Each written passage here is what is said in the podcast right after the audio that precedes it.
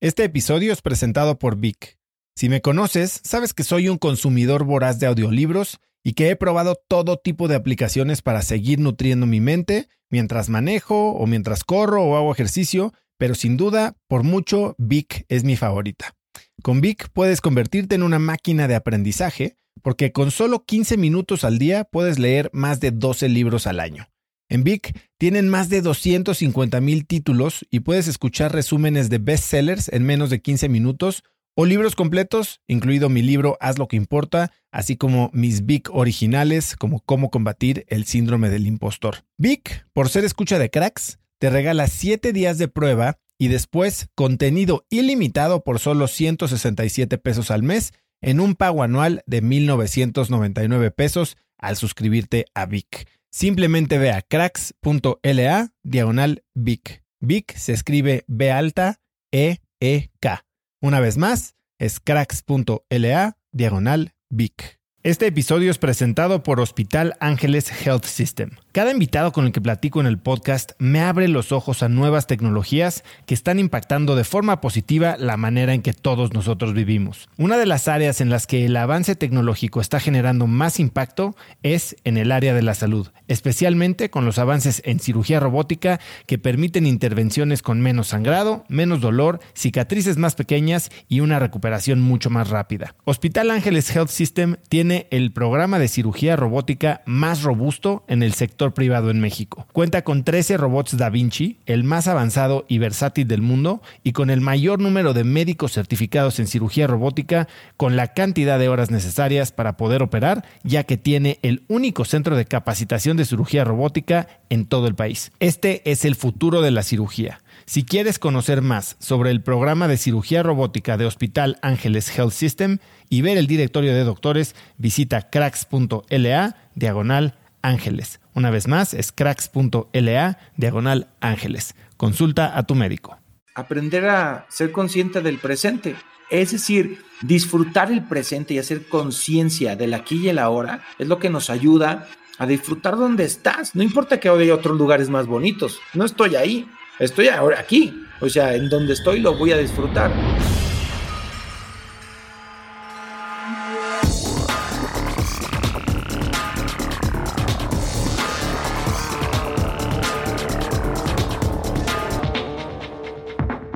Hola y bienvenidos a un nuevo episodio de Cracks Podcast. Yo soy Osotrava y entrevisto cada semana a las mentes más brillantes para dejarte algo único y práctico que puedas usar en tu vida diaria. Hoy mi invitado es Alan Estrada. Puedes encontrarlo en redes como arroba Alan X Alan por el Mundo. Alan es un actor de profesión, pero viajero por convicción. Tiene 15 años de carrera como actor, cantante y bailarín y desde hace más de 9 años es creador del canal de YouTube Alan por el Mundo, en el que narra sus experiencias de viaje de una manera que ha conectado con millones de personas. Alan ha participado en obras musicales, películas y televisión. Y Alan por el Mundo, que nació como un hobby, hoy tiene la misión de inspirar a viajeros experimentados o en potencia a que salgan a recorrer el planeta Tierra. Alan y yo hoy hablamos de diversidad, de cómo sobreponerte a prejuicios y, por supuesto, de viajes. Y ahora sí, vamos a mi entrevista con el gran viajero Alan Estrada. Pues mi querido Alan, muchas gracias por estar en Cracks Podcast. Qué gusto tenerte por aquí. No, hombre, igualmente, Oso, muchas gracias por invitarme.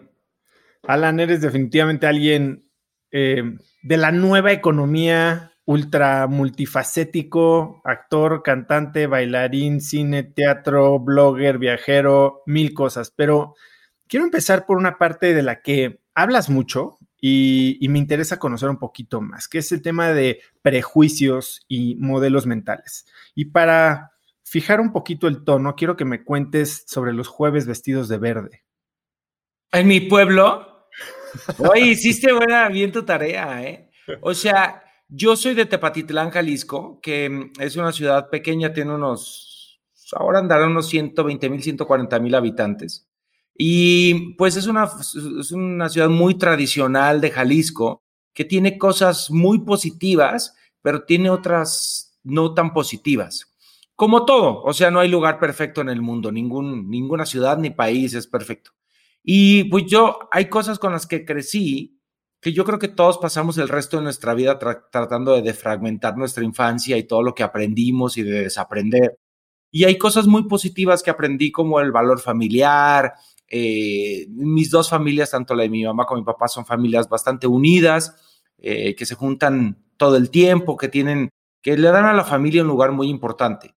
Tuve la oportunidad de jugar con mis vecinos, de poderme salir a jugar a la calle, de muchas cosas que hoy ya se han perdido por distintas razones. Pero también crecí con, en un mundo lleno de prejuicios y en una ciudad en donde el chisme era mucho más valioso que la información. De hecho, ahora que estábamos con lo de las elecciones de Estados Unidos, yo decía, pues la verdad que, qué increíble el momento en el que vivimos, en el que el Internet nos mantiene conectados e informados, que también nos puede desinformar, pero antes hablar de política era o ver la televisión, leer los periódicos o escuchar al tío que decía cosas y podía decir cualquier barbaridad y uno, porque era adulto, lo dabas por verdad, pero no había forma de corroborar lo que tu tío o el amigo de tu papá o tu papá estaba diciendo. Y entonces en mi tierra había un, una creencia de que si te, no sé si todavía exista, es absurdísima, que si te, que si te vestías de verde los jueves eras homosexual.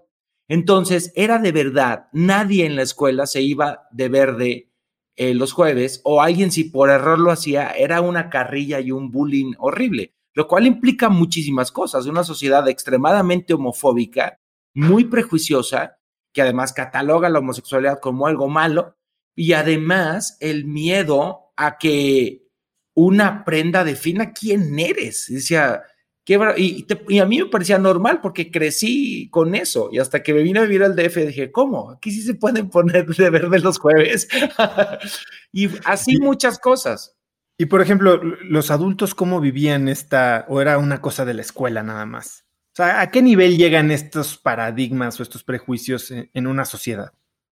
Yo creo que llegan bastante lejos. Llegan, sí pueden llegar bastante lejos y pueden ser muy arraigados, como el cuento este de de la, la, señora que cortaba el pescado la cabeza y la cola y que, que, le preguntaban, ¿por qué le cortas la cabeza y la cola siempre? Y dice, no, pues así lo hacía mi mamá. Y le pregunta a la mamá, oye mamá, ¿por qué le cortas la cabeza y el pescado? Él digo, la cabeza y la cola al pescado cuando lo vas a cocinar. Bueno, es que si lo hacía mi mamá, entonces le va con su abuelita, le dice, abuelita, ¿por qué le cortas la, la cabeza y la cola al pescado? Y dice, ah, es que ah, cuando pues yo cocinaba, pues el pescado no me cabía en la sartén, entonces le tenía que cortar la cabeza y la cola. Entonces, cosas que se heredan, que no sabemos ni siquiera de dónde vienen y solo las repetimos porque alguien, eh, una figura de autoridad como puede ser un padre o alguien importante de nuestra familia lo hace.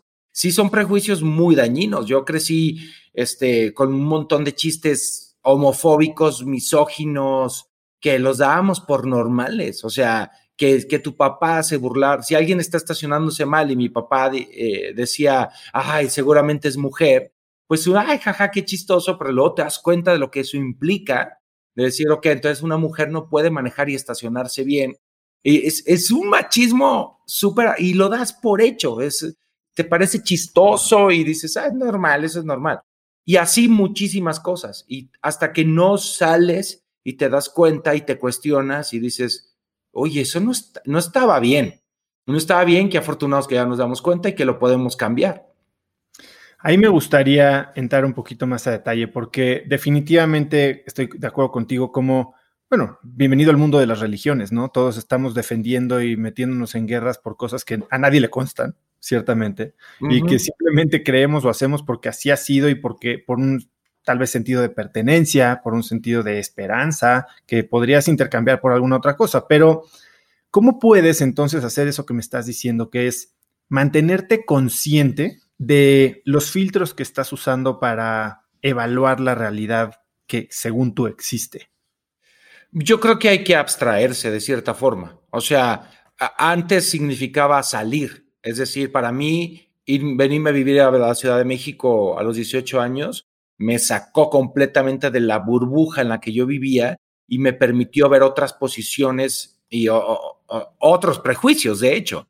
Y entonces em, ahí es cuando te cuestionas tu, tu propia manera de pensar.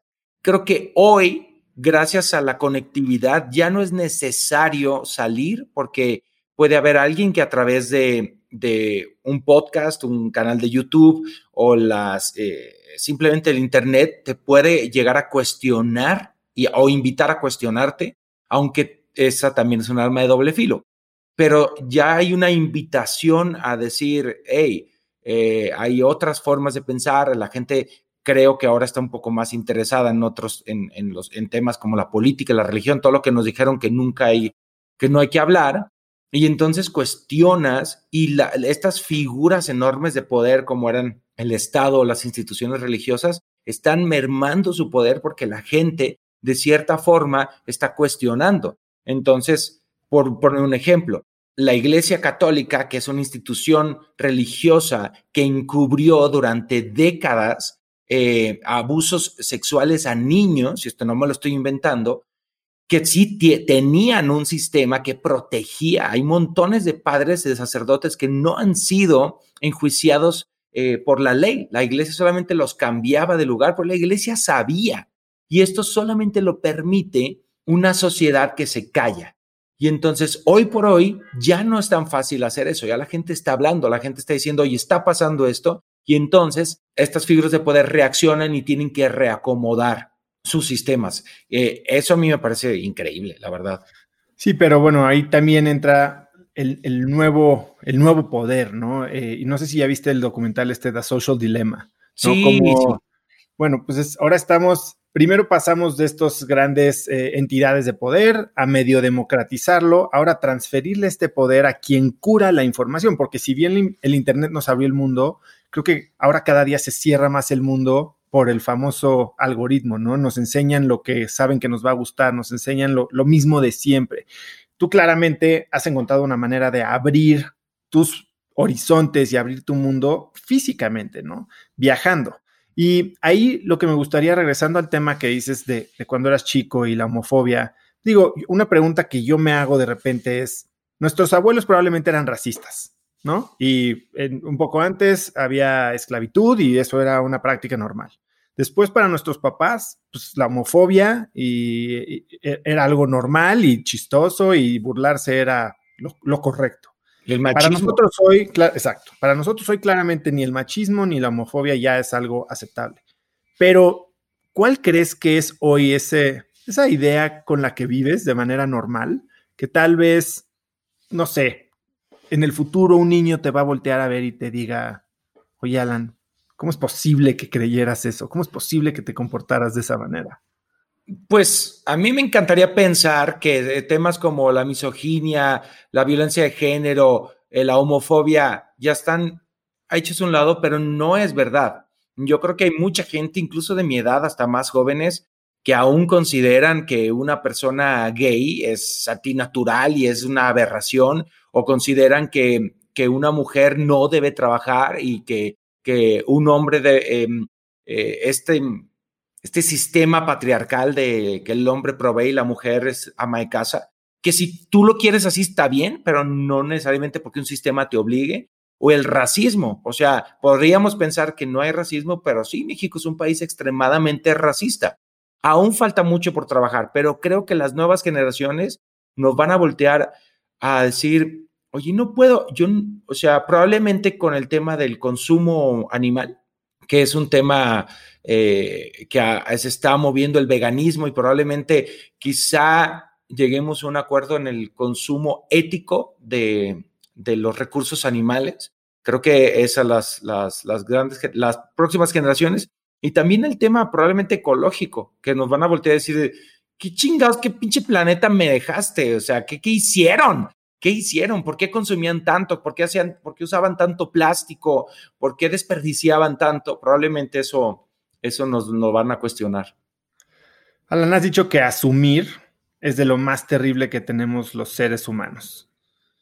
Sí, aunque creo que me equivoqué un poco en la palabra, porque luego em, eh, lo he como lo, lo he platicado con amigos. Creo que suponer es la, la, la, la traducción correcta. ¿Cuál sería la diferencia entre asumir y suponer? Pues lo que pasa es que en el español, hay que me metí a la RAE y todo, asumir es que en español es como cuando asumes un cargo. Es decir, yo asumo el cargo como presidente, asumo el cargo como senador.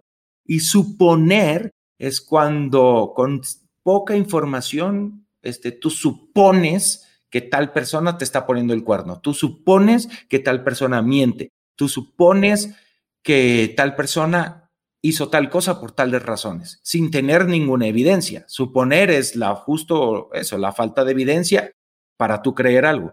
Y me parece peligrosísimo porque en esta época de las redes, o sea, yo antes me lo creía un poco más. Probablemente yo cuando tenía 20 años sí hubiera caído en las teorías de conspiración porque son extremadamente atractivas.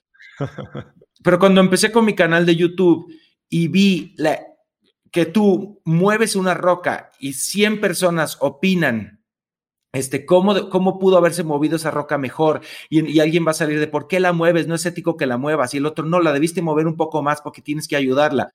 Y el montón de opiniones que surgen por un solo movimiento. Y me acuerdo mucho cuando fui a Cuba, que hubo gente que hasta me dejó de seguir, me mandaron mails acusándome de socialista y que yo apoyaba el, el, eh, el se me, fue la palabra, pero digamos la, a los Castro, que cómo era posible, eh, que, ya, que ya se me notaba que yo era eh, comunista.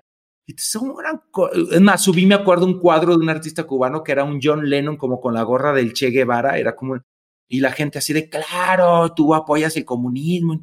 Le digo, no, o sea, no, de hecho soy bastante capitalista, pero Sí, y entonces ellos juraban, ¿cuánto te pagó el gobierno de los Castro para ir a Cuba? Y entonces, o oh, deja tú la pregunta, porque preguntar me parecía válido, porque hay una, me dan opción a recontestar. Pero gente que decía, claro, como te pagó el gobierno de Castro, hablas bien de ellos. Y yo, eso es suponer. Tú estás suponiendo que a mí me pagaron para hablar bien de algo, y entonces a mí sí me jode un poco porque yo sé la verdad y sé que no tienes razón, pero tú lo hablas con tal firmeza que entonces entiendo por qué la gente se cree las teorías de conspiración, porque cualquiera puede suponer eh, cosas y entonces hay gente que cree que nunca llegamos a la luna. Dices, o sea, güey, o que la Tierra es plana, dices, no, no, ¿de dónde? ¿De dónde? Y creo que ahí está lo peligroso, que sí vivimos en una época, y bien lo dijiste en el, en el documental de, de Social Dilemma, que sí, nos curan un poco la información, pero nosotros podemos pelear en contra del algoritmo para, para buscar justo lo que no como pensamos, sino la, el, el opuesto. Y entonces, si tienes duda de algo, pues ahí está la información. A ver, está bien que dudes si la Tierra es plana o no. Está bien, sales a la calle y la ves planita, pero te puedes meter a Google, puedes buscar ahí Copérnico y, y te ayudas un poco. Sí, entiendo lo que dices y justo cuando yo vi el, documental la gente me preguntaba, oye, ¿qué crees de esto? Y dije, pues sí, si eres alguien pasivo que consume lo que le dan y no tienes iniciativa de, preguntar o cuestionarte cómo se ven las cosas de una manera diferente, pues sí estás a merced de eso, ¿no? Y, y ya es justo lo que me acabas de decir. Creo que tiene que ver con iniciativa, con interés propio. Y no sé si eso se nace o eso se hace por incomodidad, pero bueno, hablando de asumir, hay un libro que yo recomiendo mucho, que es un libro de, literal de Sammons, que se llama Los Cuatro Acuerdos de Don Miguel Ruiz, y, y uno de ellos es no asumas. Y cuando dejas de asumir y dejas de actuar con ideas que tú solito te hiciste en la cabeza, eh, entonces puedes descubrir qué es la realidad. Sí, es que el ejemplo perfecto es cuando estás en una relación de pareja y hay algo que tú dices, hay una chispita que te hace desconfiar de esa persona y entonces cualquier pizca de información, de ahí va a derivar una, una película, una serie, una saga que te, te creaste en tu cabeza y que es muy probable que no sea verdad. Eh, creo que ahí está peligroso porque vivir ahí, ¡uta! te vuelves loco. El sesgo de confirmación y buscamos nada más probar lo que ya creemos, ¿no? Y tú hablas de viajar en blanco, que tienes que venir informado, pero viajar en blanco. Y que creo que amarra un poquito con este concepto. ¿Qué significa eso? Pues mira, yo creo que el viajar en blanco no quiere decir que no tengas ni idea de a dónde vas. Al contrario, creo que entre más informado estás sobre el lugar que vas a visitar, más preparado vas para, la, para el asombro. O sea, imagínate que antes de visitar Rusia, te lees la historia del, del, último zar o te lees la historia de cómo nació, cómo fue la revolución bolchevique, te lees la historia de Lenin, de Stalin, conoces acerca del comunismo. Uta, cada lugar que pisas es un como que empiezas a surgir información a borbotones y no hay serie de Netflix que se le compare.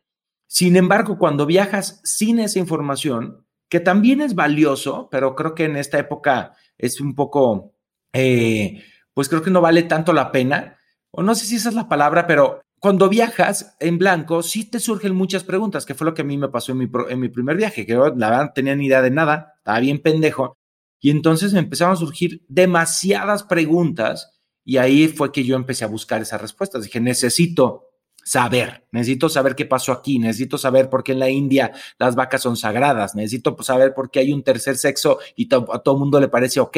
Había tantas cosas que, que, iban en contra de lo que yo había crecido, o sea, necesito saber por qué aquí está bien vestirse de, de verde los jueves. Y entonces, creo que ahora la oportunidad que tenemos de informarnos antes de viajar es como no, no agota la capacidad de asombro, de asombro, sino la aumenta, es como con una lupa. Has dicho que nos asusta lo que no entendemos y claramente tratar de entender nos quita el miedo, ¿no? Por, añadidura. Tú, ¿cómo ah, dijiste que investigas, lees antes de viajar? ¿Cuáles serían tus fuentes o te vas por una novela, te vas por alguna guía que alguien haya escrito? ¿Qué es lo que lees antes de ir a un lugar? Bueno, recurro a varias fuentes. Me gusta muchísimo Lonely Planet porque me parece una editorial muy responsable con lo que hacen. De hecho, la primera vez que yo escuché acerca del concepto de turismo responsable fue ellos. Y me gusta mucho, de hecho, todo, tanto mi modelo de negocio como mi, mi misión y mi visión como empresa está muy basado en Lonely Planet. Y también busco a periodistas de viaje, busco también este, mm, eh, algunos ensayos históricos y la novela histórica, que pues al final tiene toques, es ficción revuelto con historia, se la dejo para, para el viaje. Es decir, me gusta leer una novela histórica mientras estoy viajando y poder eh, leer sobre una calle y digo, ay, estoy en esa calle, eso me encanta. Pero también entiendo que una novela histórica pues es mucha ficción. Eh, los detalles pueden ser muy eh, reales o fidedignos, pero al final la historia es ficticia. Fíjate que me pasó algo muy similar, no es novela histórica, pero estaba leyendo a finales del año, no sé si es pasado, que estuve, me fui a un crucero, que sé que odias, y me fui a, a Orlando con mis hijos, porque así es el papá, y, y, pero estaba leyendo al mismo tiempo la biografía, bueno, no es biografía, pero biografía no oficial de Tiger Woods, que mucho pasa en Orlando. Y entiendo. Ah, no sabía. Sí, bueno, ahí vivió y hay millones de campos de golf y demás. Entonces, estar ahí mientras lo estabas leyendo me conectó mucho más con el libro. ¿Tú tienes alguna historia que te acuerdes de algún viaje en el que estabas leyendo algún libro en particular que, que te hizo disfrutarlo más estar ahí? Me acuerdo, creo que de. Hay un libro que he leído dos veces que se llama Todo bajo el cielo de Matilde Asensi, que yo creo que es mi novela favorita de ella, que sucede en China. Y entonces, cuando fui a visitar los guerreros de terracota, que justo junto está la tumba del primer emperador chino, que es en el que está basado la historia de este libro, de que van a descubrirla y que tiene ríos de mercurio. Y entonces en la novela se meten a la tumba, pero en la realidad nadie ha entrado a esa tumba. De hecho, el gobierno chino no ha querido explorarla porque sí han descubierto restos de mercurio y quieren tener la tecnología lo suficientemente avanzada para que lo que hay allá adentro se pueda preservar, pero nadie sabe lo que hay allá adentro. Y sí fue fascinante. Y también leí una novela de ella que se llama El Salón de Ámbar, que esa no me gustó tanto, pero está, eh, habla de todo este mito del Salón de Ámbar del Palacio de Catalina en Rusia, que es un salón que era completamente hecho de ámbar, que costó un dineral en esa época. Y en la Segunda Guerra Mundial, los nazis lo desmantelaron y no se sabe dónde lo escondieron. Nadie, hasta el día de hoy, nadie sabe dónde está. Se cree que lo enterraron. Hay gente que cree que está en Polonia. De hecho, en Polonia hay un área ahí que pude visitar que tiene una media reconstrucción hecha de plástico del Salón de Ámbar y es como uno de los grandes mitos y misterios de dónde habrá quedado el Salón de Ámbar. Y el gobierno alemán ayudó al gobierno ruso a reconstruir el Salón de Ámbar, hecho de ámbar real, costó una millonada, de hecho el número nunca lo han querido revelar y se puede visitar y lo visité y es muy impresionante pero es una reconstrucción bastante fiel y tal cual, pero el real nadie sabe dónde estuvo. Sería interesante saber dónde quedó, ¿no? Porque luego... ya sé, ya sé. Oye, Alan, has dicho eh, y hablas mucho, y me queda muy claro que lees, ¿no? Lees mucho tanto para prepararte como por placer. Y has hablado de que leer no es un gusto, sino un hábito. Sí. Platícame un poquito por qué piensas así. Bueno, yo era el típico que decía que no le gustaba leer. Y después, cuando hice mi primer viaje que me surgieron tantas preguntas, que yo decía, yo decía, no es que no estoy entendiendo, no estoy, no estoy entendiendo, tengo muchas preguntas y nadie me las contesta. Entonces empecé a comprar libros y regresé de ese viaje. Me marcó mucho haber visitado Camboya sin tener ni idea lo que había sucedido ahí. Y entonces me acuerdo que me, me sentí mal de, de, juzgar a un, a un país sin, sin saber que pues hacía poco más de 20 años, 20 eh, años habían pasado uno de los genocidios más terribles. Y mi amiga con la que iba en ese viaje más o menos sabía y me decía, oye, pero Pol Pot, y no sé, yo no tenía ni idea, estaba súper imbécil. Y entonces me empecé a comprar libros y me sorprendí y me sentí mal de haber visitado un país sin conocer esa parte de su historia.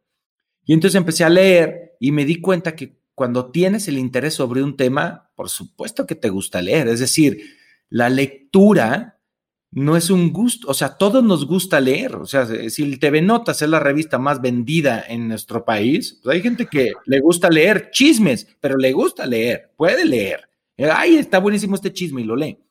Pero entonces dentro del, del, del, del, hábito de la lectura, que te tienes que habituar a leer, porque ahora con las redes yo la verdad leo menos que antes y eso es por una cuestión de tiempo, porque me parece mucho más fácil pendejear en las redes que agarrar un libro y me cuesta, ha mermado mi capacidad de concentración por las redes, pero entonces entiendes que en todo ese enorme abanico y espectro de posibilidades de lectura, pues tú escoges qué leer.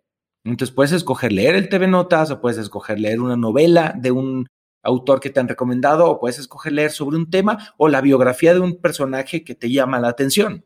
Y ahí es cuando entiendes que la lectura es un hábito y que dentro de ese hábito tú eliges qué te gusta leer. Que tú tengas el hábito de la lectura no quiere decir que te guste leer todo. A mí, por ejemplo, la novela romántica me, me gusta, no me voy a leer.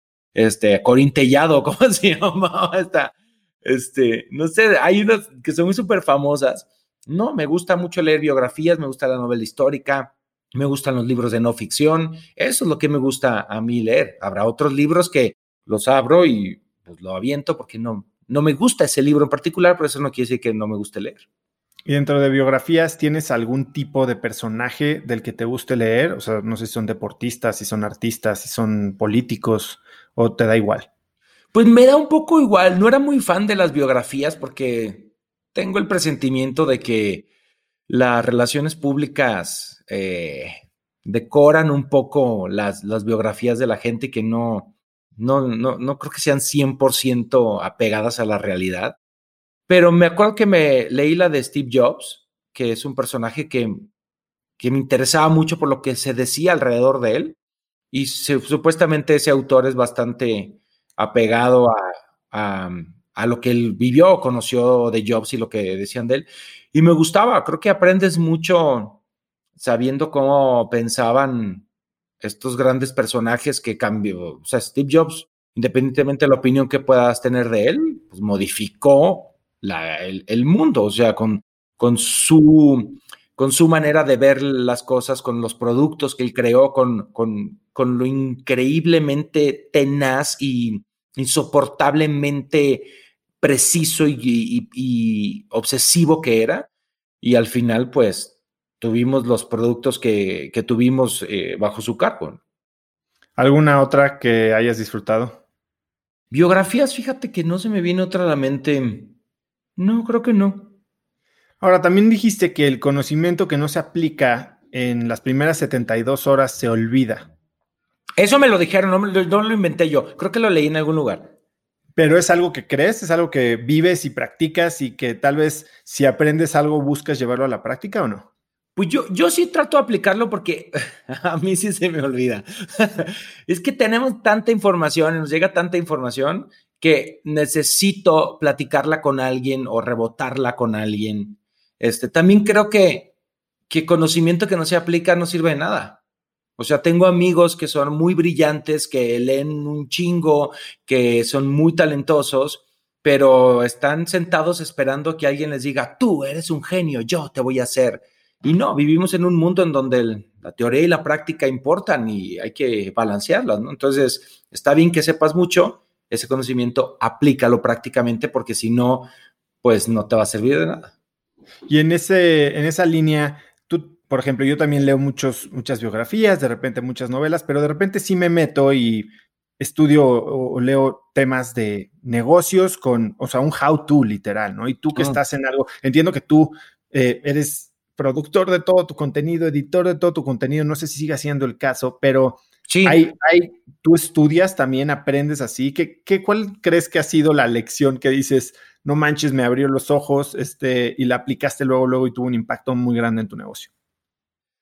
Pues no, no estoy muy seguro. O sea, trato, por ejemplo, de ver lo que hacen colegas míos o que, hacen cosas parecidas a las, mías en Internet. Trato mucho de seguir a videógrafos como para ver nuevas técnicas, nuevas cámaras, nuevos filtros, nuevos eh, juguetes para... ¿A quién sigues? Pues me, me gustaba mucho Sam Calder, pero ya no me gustó. Eh, eh, me parece un, un videógrafo muy talentoso, pero siento que cuando cambian, y es difícil, entiendo cuando me gusta la gente que está detrás de cámara, pero luego se vuelven tan populares que ya ahora ya les importa estar más delante. No es, no es crítica, bueno, sí es una, un poco una crítica, pero dejo de, enterarme, de interesarme su contenido. Pero hay un, un tipo australiano que se llama 20K que me encanta lo que hace, me parece muy talentoso, muy creativo. Y sigo a varios eh, videógrafos. Creo que Casey Neistat nos marcó a muchísimos creadores de contenido en YouTube, porque la creatividad y la forma en la que él eh, implementó muchas técnicas cinematográficas para, para su contenido eh, nos voló la cabeza a muchos y para mí es una de las figuras más importantes de la historia de YouTube.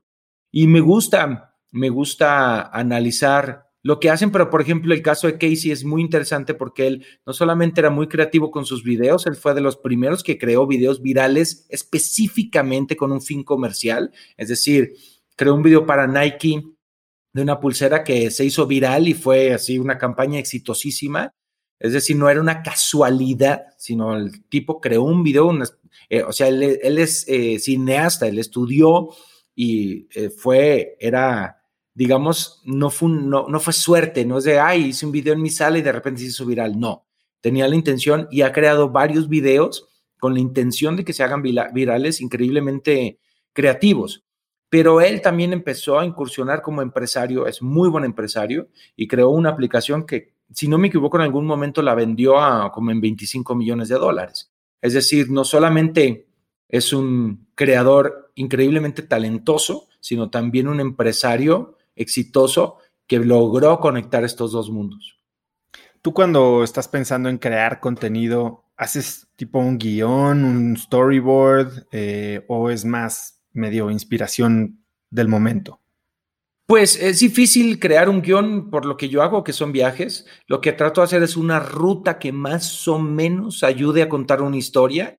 Casi siempre trato de terminar esa ruta en el lugar como más, no más importante, sino más esperado.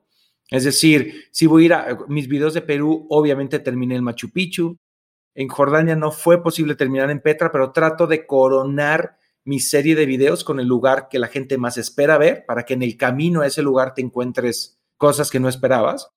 Y trato de armar una historia dentro de eso y a veces mis rutas de viaje las baso a lo, mejor en algún tema, ¿no? Si hoy vamos a hablar de, de la Segunda Guerra Mundial, entonces decido visitar, hacer una ruta dedicada a la Segunda Guerra Mundial. Pero al final, dentro del viaje, mucha improvisación, hay muchos datos que no conocía que descubro durante el viaje y entonces es un reto, es como lo que tengo en mente, grabo lo más posible y luego llega el momento de editar que es ah, el trabajo más duro. ¿Y por qué lo sigues haciendo?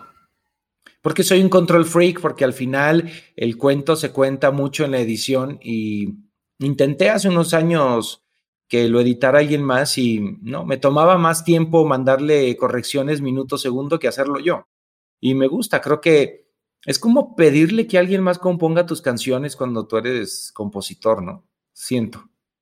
¿Y en qué, en qué editas? En Final Cut. ¿Cuál sería tu kit básico? Porque supongo que ahorita cada vez más viajas con más equipo, pero al final viajas solo. ¿Qué, tanto cargas? ¿Qué, ¿Cuál es tu cámara go-to? O sea, ¿usas eh, de estabilización? ¿Qué tanto traes? Mira, si te cuento lo que usaba en mis primeros viajes a lo que uso ahora es un mundo de diferencia. El primer video de mi canal, que es eh, China, creo, es un viaje que hice en el 2007, mi primer mochilazo por China solo, que me eché 40 días. En mi mochila cargaba una mochila chiquita donde llevaba mi Lonely Planet, una cámara de video Sony de este tamañito con un solo lente y mi botella de agua. Eso es todo. No llevaba ni teléfono ni nada porque en esa época no había teléfonos inteligentes y te cobraban un dineral si te usabas tu teléfono en, uy, en Asia, imagínate, eran unas cuentas exorbitantes. Ahora cargo una mochila que pesa más o menos unos 10, 11 kilos de puro equipo. Traigo dos cámaras, dos cuerpos, tres lentes. Traigo un 50, un Zoom 1635 y un 90. Eh, traigo un gimbal, un Ronin. Eh, cuando puedo volar, llevo el dron, que es un dron de viaje, el medianito, el Mavic Pro. Ese es mi equipo por ejemplo, ese es mi carrión en, la, en, la, en, la, en el avión, pero dentro de eso van el disco duro, todas las memories, los cargadores, como ocho pilas, la computadora y algo me va a faltar. Y el micrófono. GoPros nunca llevas. Sí, tengo una GoPro, pero cada vez la uso menos. Fíjate que mm, los celulares ahora toman increíble y entonces las GoPro han, han perdido terreno. Ahora son, o sea, para algún tema deportivo esos son esenciales, pero para otras cosas o, algo bajo del agua, pero de ahí ya no. ¿Y micrófono llevas un lavalier o llevas un boom con algo externo? Que no, un micrófono, un micrófono externo que le conecto a la cámara y ya está. ¿Y qué celular usas para grabar? Eh, tengo el iPhone 11, ¿es este? Creo que sí, ¿no? Sí. Ahora, ¿por qué viajas solo? ¿Por qué estos viajes son solo? Bueno, me, porque me encanta. ¿Qué te, da, viajar solo? ¿Nunca has viajado solo, ¿so? Sí, claro. Ah, pues... Te voy, a, contar, a ver, yo me fui de mochilazo cuando tenía 17 años. He viajado solo un par de veces nada más. Eh, me gusta, pero no sé si es mi favorito. Cuando iba de mochilazo estaba viajando por toda Europa y hubo un momento en el que yo quería, iba con mis cuates y obviamente súper roto. Eh, quería conocer Escandinavia y mis amigos no querían, entonces decidí separarme e ir yo solo.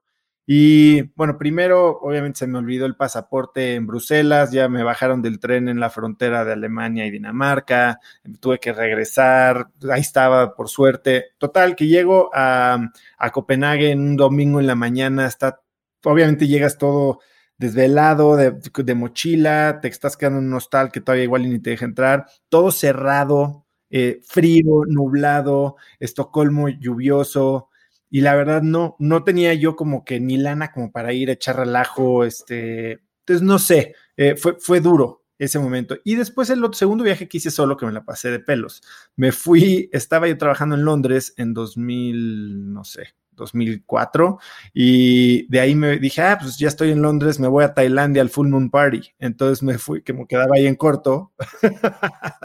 Wow.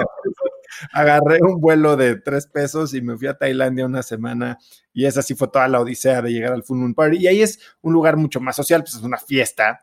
Eh, la pasé increíble y, y me encantó. Creo que viajar en Asia solo también está padrísimo.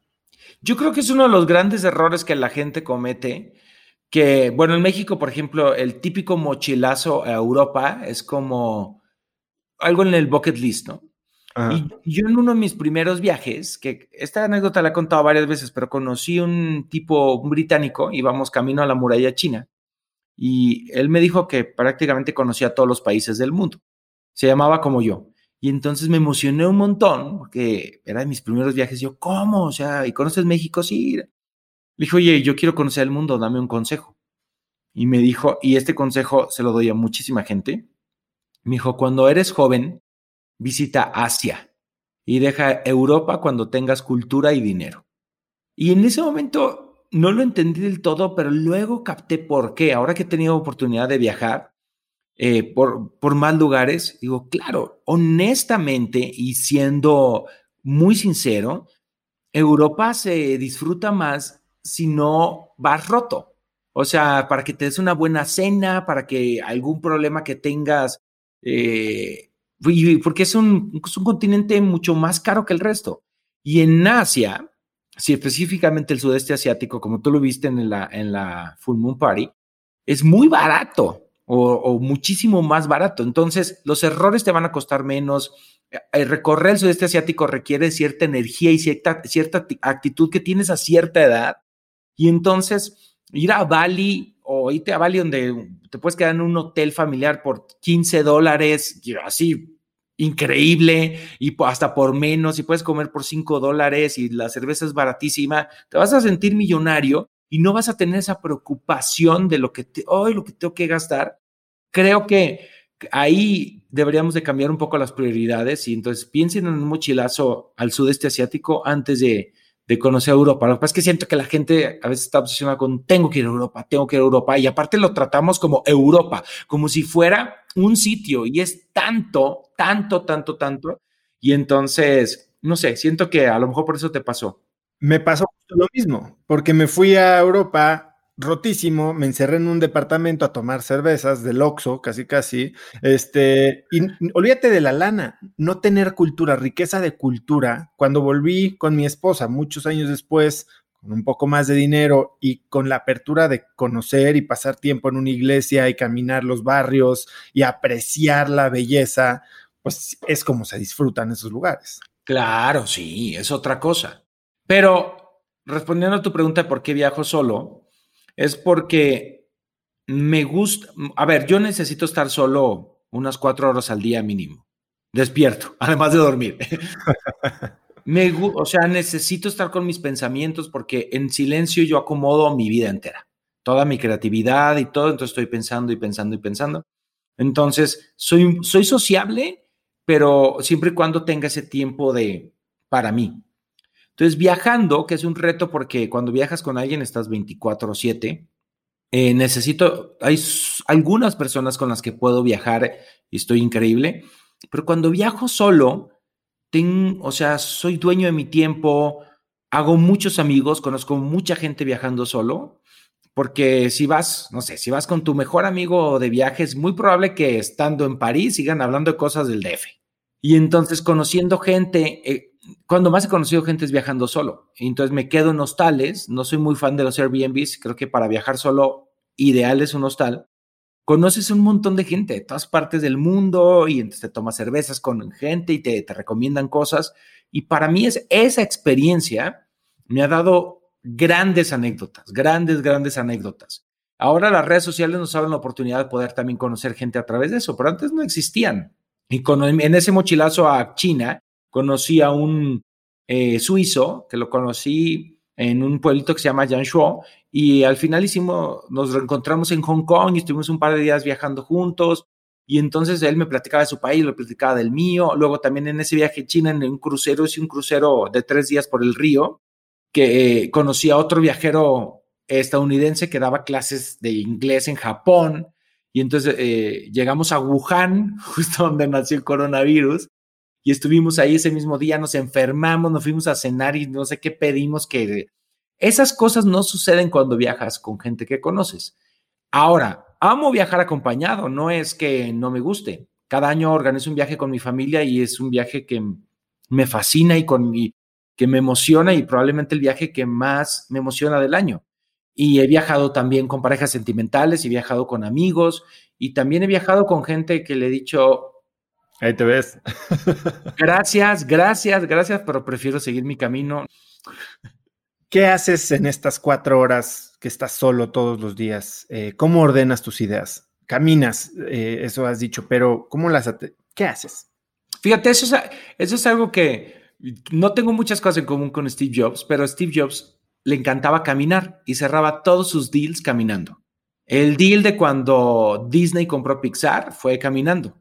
Que, eh, entonces, cuando sus famosos walks eran eh, algo importante va a pasar. Me fascina caminar, pero también me puedo estar sentado escuchando música y es un tren de pensamiento que va y viene, que yo no lo controlo y que a veces me vienen ideas y entonces si me viene una idea la noto y entonces o si estoy elaborando sobre un tema en específico y por eso me gusta debatir en redes sociales, porque lo que debato en redes sociales son temas a los que yo les he estado dando vuelta, no es me cuestiono a mí mismo y entonces a veces me imagino como que estoy en una entrevista y qué contestaría y cómo acomodar mis palabras, el poder de las palabras. Y entonces así organizo mis pensamientos, como loco. Háblame un poquito de esto de debatir en redes sociales, porque para algunos debatir significa pelear. ¿Cuál es tu canal favorito para debatir y cómo mantienes la conversación constructiva? Bueno, yo creo que Twitter es una red que se presta mucho al debate o a la pelea y es la que más uso. En, YouTube generalmente, pues no me meto tanto en la conversación, trato más bien de dar un mensaje no neutral, porque sí me parece que vivimos tiempos riesgosos para alguien que sea neutral, pero sí... Explícame un poquito eso. ¿Qué, ¿Qué significa eso? Pues yo creo que si eres una figura pública que tiene cierta gente que te sigue, mantenerte neutral me parece no solamente egoísta, sino bastante tramposo. Quiere decir que estás utilizando el sistema solo para tu beneficio, porque al final todos tenemos una posición, tanto política como social. Todos tenemos una opinión, todos tiramos para algún lado, y que tú públicamente no tomes partido es porque sabes que tomando partido vas a perder cierto público, a lo mejor ganas otro, pero ese miedo a tratar de agradar o esa estrategia de no te metas en problemas para que la gente le agrades a la mayor cantidad de, personas, me parece como de, venga, todo para mí. Y creo que también hay una responsabilidad social como figuras públicas, ya seas cantante, actor, youtuber, lo que seas, de no necesariamente de hacer activismo, pero sí de hablar y de, de, tomar una postura frente a las injusticias eh, mundiales o, locales. No necesariamente tienes que tomar una postura política o apoyar a cierto político, pero sí probablemente eh, hablar sobre, sobre los temas que están sobre la mesa y, debatirlos. Entonces, la, Twitter creo que se presta mucho para eso y la gente está muy prendida. Lamentablemente hay muchos perfiles falsos o mucha gente que está buscando todo el tiempo ciertos temas y son perfiles que ni siquiera dan la cara. Esa es la verdad, evito pelarlos, no pelarlos. Pero con mi gente sí, sí platico. O sea, sí tengo esa conversación de, a ver, o, hago, pongo mis reflexiones y soy muy, muy, este, o sea, soy muy firme en las ideas que creo. No, no me considero, porque luego hay gente que me tacha de intolerante. igual o sea, discúlpame que no tolere tu racismo, ¿no? Pero todas las ideas que yo expongo, pues la verdad, las he deconstruido a lo largo del, del, de, de, todos estos años y de la forma en la que pienso hoy es completamente opuesta a como pensaba cuando creía que si te vestías de verde los jueves eras gay. ¿Cuál, cuál de estas posturas que has asumido eh, públicamente es la que, digamos, más trabajo te ha costado? No sé si la palabra es respaldar, pero mínimo sobrellevar el costo. Yo creo que el tema del aborto es un, es un tema bien difícil, porque mm, eh, es el único el único tema en el que yo creo que independientemente de tu postura, estás en lo correcto. Es decir, eh, si tú dices la verdad, yo no apoyo el aborto, yo no estoy a favor de que alguien eh, interrumpa su embarazo, estás en lo correcto. Pero cuando ya se rebasa la línea de tú te tienes que comportar con base a lo que yo creo, ahí es donde me parece muy delicado. Entonces, creo que no hemos entendido ese chip. Es decir, eh, a veces el activismo pro vida es, es, delicado porque, y, es bien curioso, como hay un sector de la población muy identificable que hace activismo pro vida y que te das cuenta que están parados en un ladrillo de privilegio y no están viendo la, la imagen completa. Y estás, a ver, no se trata de eso, o sea, se trata de, de un mundo mejor y, y sí, es muy controversial el, aborto y estoy completamente de acuerdo contigo que a lo mejor por tus creencias religiosas creas que interrumpir un embarazo es un asesinato, pero tampoco es que tú vayas a cuidar a ese niño que, que no es deseado. Es decir, es complejo porque la vida es dura, la vida, la vida es dura y, y, en el, justo en el tema del, del aborto es, es complejo por, porque somos un país con un legado muy conservador, muy tradicional, muy religioso. Y entonces ahí es cuando digo, oigan, pues viajar nos enseña un montón de cosas y tenemos estos temas, ya se hablaron en otros países hace un chorro de años, aprendamos de ellos, ¿no? Y ya, y creo que al final no me interesa que la gente cambie de opinión, simplemente me parece que la gente aprendamos a vivir conforme a nuestras propias creencias sin hacer que el otro viva conforme a lo que yo creo. Y vamos un poco tarde. Que has hablado que justo viajar te permite aprender empatía, ¿no? Eh, hablas de que el trabajo de, de, adaptarte a un lugar no es del lugar, sino tuyo. Eh, ¿cuál, crees que ha sido el cambio de pensamiento más grande que has tenido a raíz de tus viajes? Mm, yo no sé, yo creo que son muchos. Yo creo que probablemente, creo que el tema de hacer chistes a costa de la burla de, no sé, de una orientación sexual, un color de piel, una nacionalidad, eh, que antes me parecía gracioso, hoy me lo pienso dos veces. A lo mejor la sigo cagando y sigo diciendo cosas, pero ese tema de los prejuicios o de, por ejemplo, viajar a China y darme cuenta que China es un país increíblemente diverso y, tiene 1.500 millones de habitantes y que a, lo mejor aquí en México eh, mucha gente piensa que cualquier persona con los ojos rasgados es chino eh, o, hacer chistes respecto a eso. Creo que he aprendido que ese tema que dicen de lo políticamente correcto, yo no creo que esté del todo mal.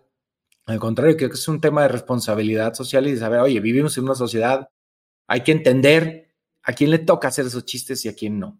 Y, también otras cosas eh, en cuanto al respeto a, otras, a otras formas de, pensar, siempre y cuando esas formas de pensar no sean discriminatorias o racistas o, estén en contra de los derechos de otros, por supuesto que podemos debatir y con, conversarlo. ¿Cómo encuentras la, esa delgada línea entre lo políticamente correcto y el humor negro que sé que disfrutas mucho y que los mexicanos se nos da muy bien. Uy, no sé, está difícil. Este, bueno, yo he entendido que, por ejemplo, un chiste sobre alguien de color no lo puede hacer una persona blanca. Es decir, eh, un chiste sobre la cultura de la, de la gente de color le, corresponde a ellos, no sé, eh, David La Chapelle o David Chappelle se llama, él podría hacer chistes, es como, es como yo soy de Jalisco y me puedo burlar de cómo somos los de Jalisco, pero si llega uno de Monterrey a hacer chistes de los de Jalisco, probablemente me ofenda. Entonces, es como, como hacer los chistes en primera persona porque... Eh, y además varía mucho. Yo no soy comediante, pero Ricky Gervais lo dice, o sea, depende mucho del chiste. Y también creo que evolucionamos y hay hoy lo que nos causa risa, probablemente en 10 años digamos, hoy eso estuvo un poco mal. Pero sí he hecho chistes y fíjate que hay, eh, hay una comunidad que a mí me ha enseñado mucho, que es la comunidad trans. Yo cuando viajé a Tailandia, que Tailandia es probable, creo que es el país con mayor número de transexuales en el mundo y son expertos. De hecho, eh, hay varias personas que, o de todo el mundo viajan a Tailandia para hacerse las cirugías de reasignación de sexo, pues hablé un poco de ese tema porque es muy controversial. En Phuket están los famosos lady boys, que de hecho el, el término lady boy es bastante transfóbico de cierta forma, pero yo lo adopté porque al final ellos se llaman así, ¿no? Pero sí hice un par de chistes en mis videos y ahí están, no los he quitado, que me equivoqué, que dije, mm, no fue correcto. Y fue mi falta de información, fue mi ignorancia. Y al principio cuando me regañaron, me dijeron, Alan, está mal que te refieras así. Todo digo, ay, bueno, es un chiste, no sé qué. Me, me defendí, me defendí, hasta que alguien me dijo, a ver, Alan, así está la cosa. Y aprendí. Y entonces aprendí y dije, uy, gracias, gracias, la verdad. Este, al principio como que rezongué y dije, no, no, no, y defendí mi punto y luego entendí es decir, no, hombre, gracias por enseñarme. Y ahora entiendo que no se trata de ser políticamente correcto. Eh, a veces esos chistes validan incluso la violencia, validan un, un discurso de odio hacia una parte de la población increíblemente vulnerable, como es la población trans. Y vivimos en un mundo que si yo digo que viajar te aprendes a ser empático y, celebramos la diversidad, pues entonces debo poner el ejemplo y pues pongo el ejemplo diciendo, pues aprendí, la cagué, probablemente la seguiré cagando, pero estoy dispuesto a, aprender. ¿Y por qué no quitarlo? Porque creo que puse un disclaimer ahí en los comentarios, este, y porque creo que hay, porque, por ejemplo, en mis primeros videos también hago unas barbaridades y me parece importante como para que la gente vea también mi evolución como persona. Me avergüenza un poco, ese era yo. pero así era. Y entonces sería una demostración o un testigo de que viajar sí te puede ayudar a cambiar. Entonces, si, si en algún momento hacía yo chistes misóginos o prejuiciosos y hoy entiendo que no son correctos, pues ahí se puede ver mi, mi evolución. Ese era yo, por supuesto, ese era yo y no me siento muy orgulloso, pero gracias a esos viajes y a lo que he aprendido en la vida, pues estoy aprendiendo y desaprendiendo cosas y seguiré aprendiendo. La, eh, esas a veces creo que las redes pueden ser un poco injustas al respecto de que cancelamos y castigamos, cuando pues al final todos estamos en el camino, estamos tratando de aprender, está, no, nadie sabíamos. Y yo crecí en una ciudad donde vestirte de verde automáticamente te hacía gay o subirte a una banqueta, que había una calle donde la banqueta era más alta, si pasabas por esa banqueta también te convertías en gay, imagínate todo lo que tengo que desaprender para entender eh, todas estas situaciones. Entonces creo que nadie, no, no, de esos temas no se hablaban. Entonces yo incluso hoy tengo muchas dudas sobre los pronombres no estoy en contra de ellos, pero digo, ok, ¿cómo, cómo los debo usar? ¿Cómo le debo preguntar a la gente? ¿Cómo, cómo te puedo llamar? ¿Cómo la, ¿Cómo la manera correcta de llamar a una persona trans, una persona no binaria?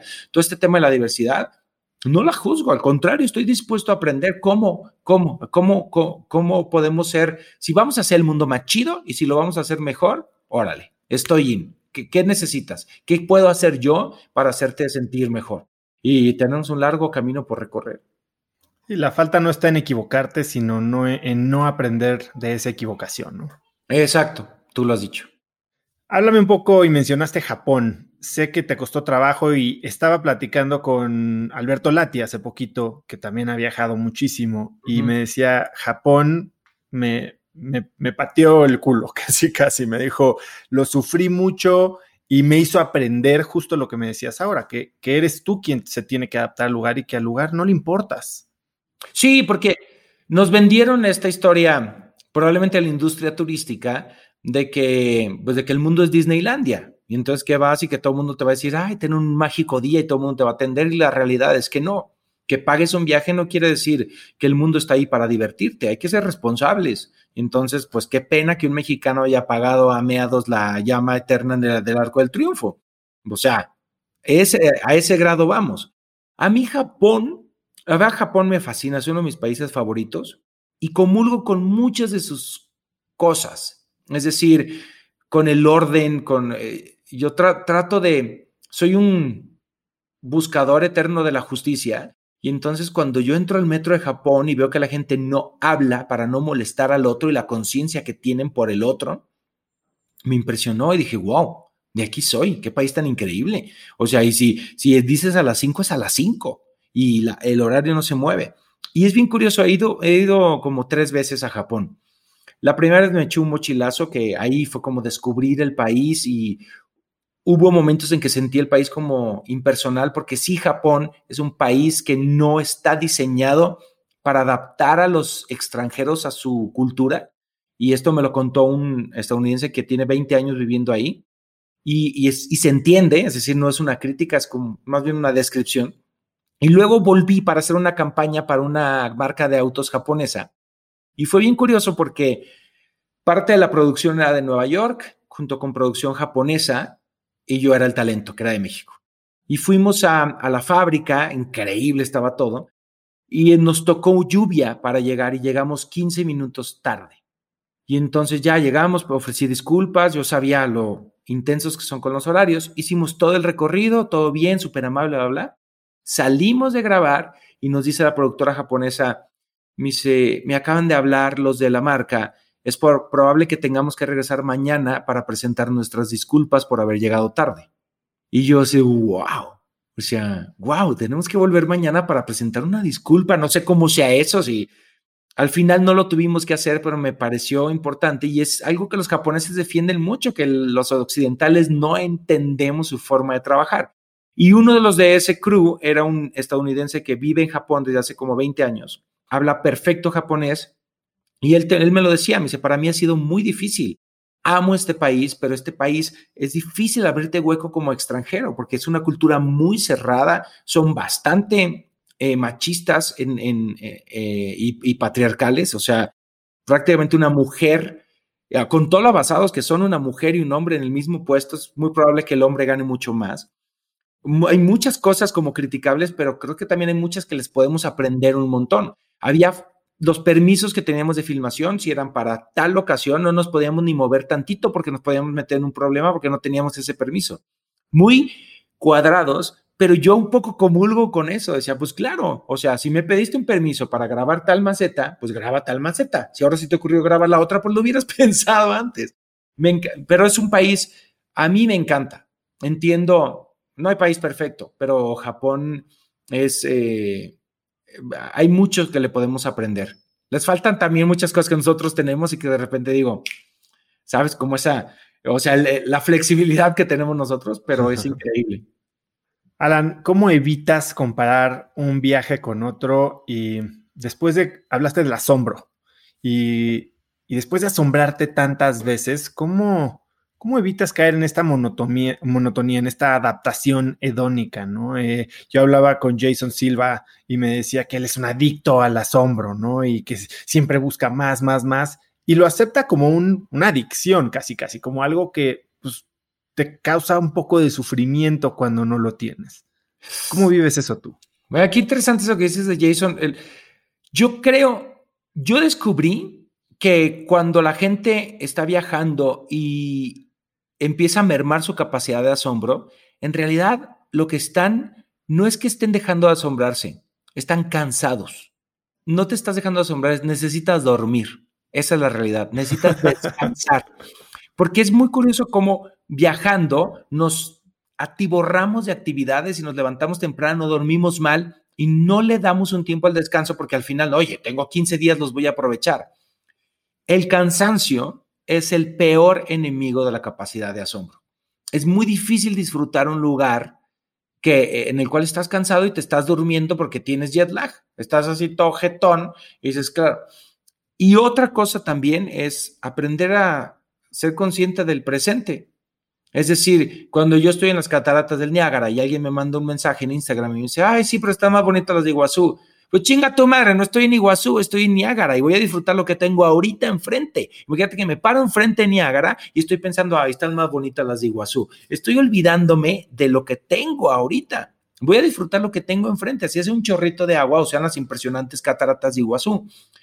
Es decir, disfrutar el presente y hacer conciencia del aquí y el ahora es lo que nos ayuda a disfrutar donde estás. No importa que hoy hay otros lugares más bonitos, no estoy ahí, estoy ahora aquí. O sea, en donde estoy lo voy a disfrutar. Ah, es que están más buenas las hamburguesas de, de McDonald's. Pues sí, mano, pero estoy en Burger King y me la voy a disfrutar y me la voy a... Eso yo creo que es el... Bueno, fue una analogía ahí un poco... pero... sin resentimientos, Burger King. Sí, sí, sí.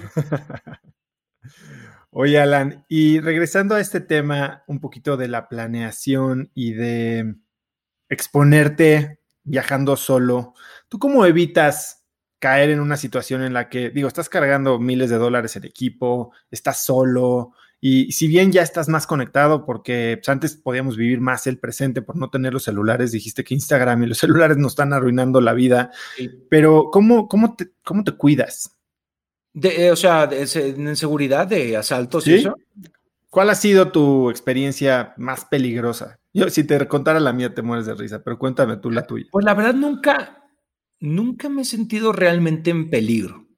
La única vez que me han asaltado viajando fue de mis primeros viajes en Costa Rica, que fue un tipo que estaba drogado y que solo levantó un pedazo de banqueta así me lo quería aventar y le di ahí un billete. Pero haciendo Alan por el mundo, nunca me he sentido, o sea, pregunto y, me acuerdo cuando viajé a Argentina, todo el mundo me asustaba y no andes con esa cámara. Y entonces ya estaba yo tan nervioso y no disfrutaba porque sentía que me iban a robar.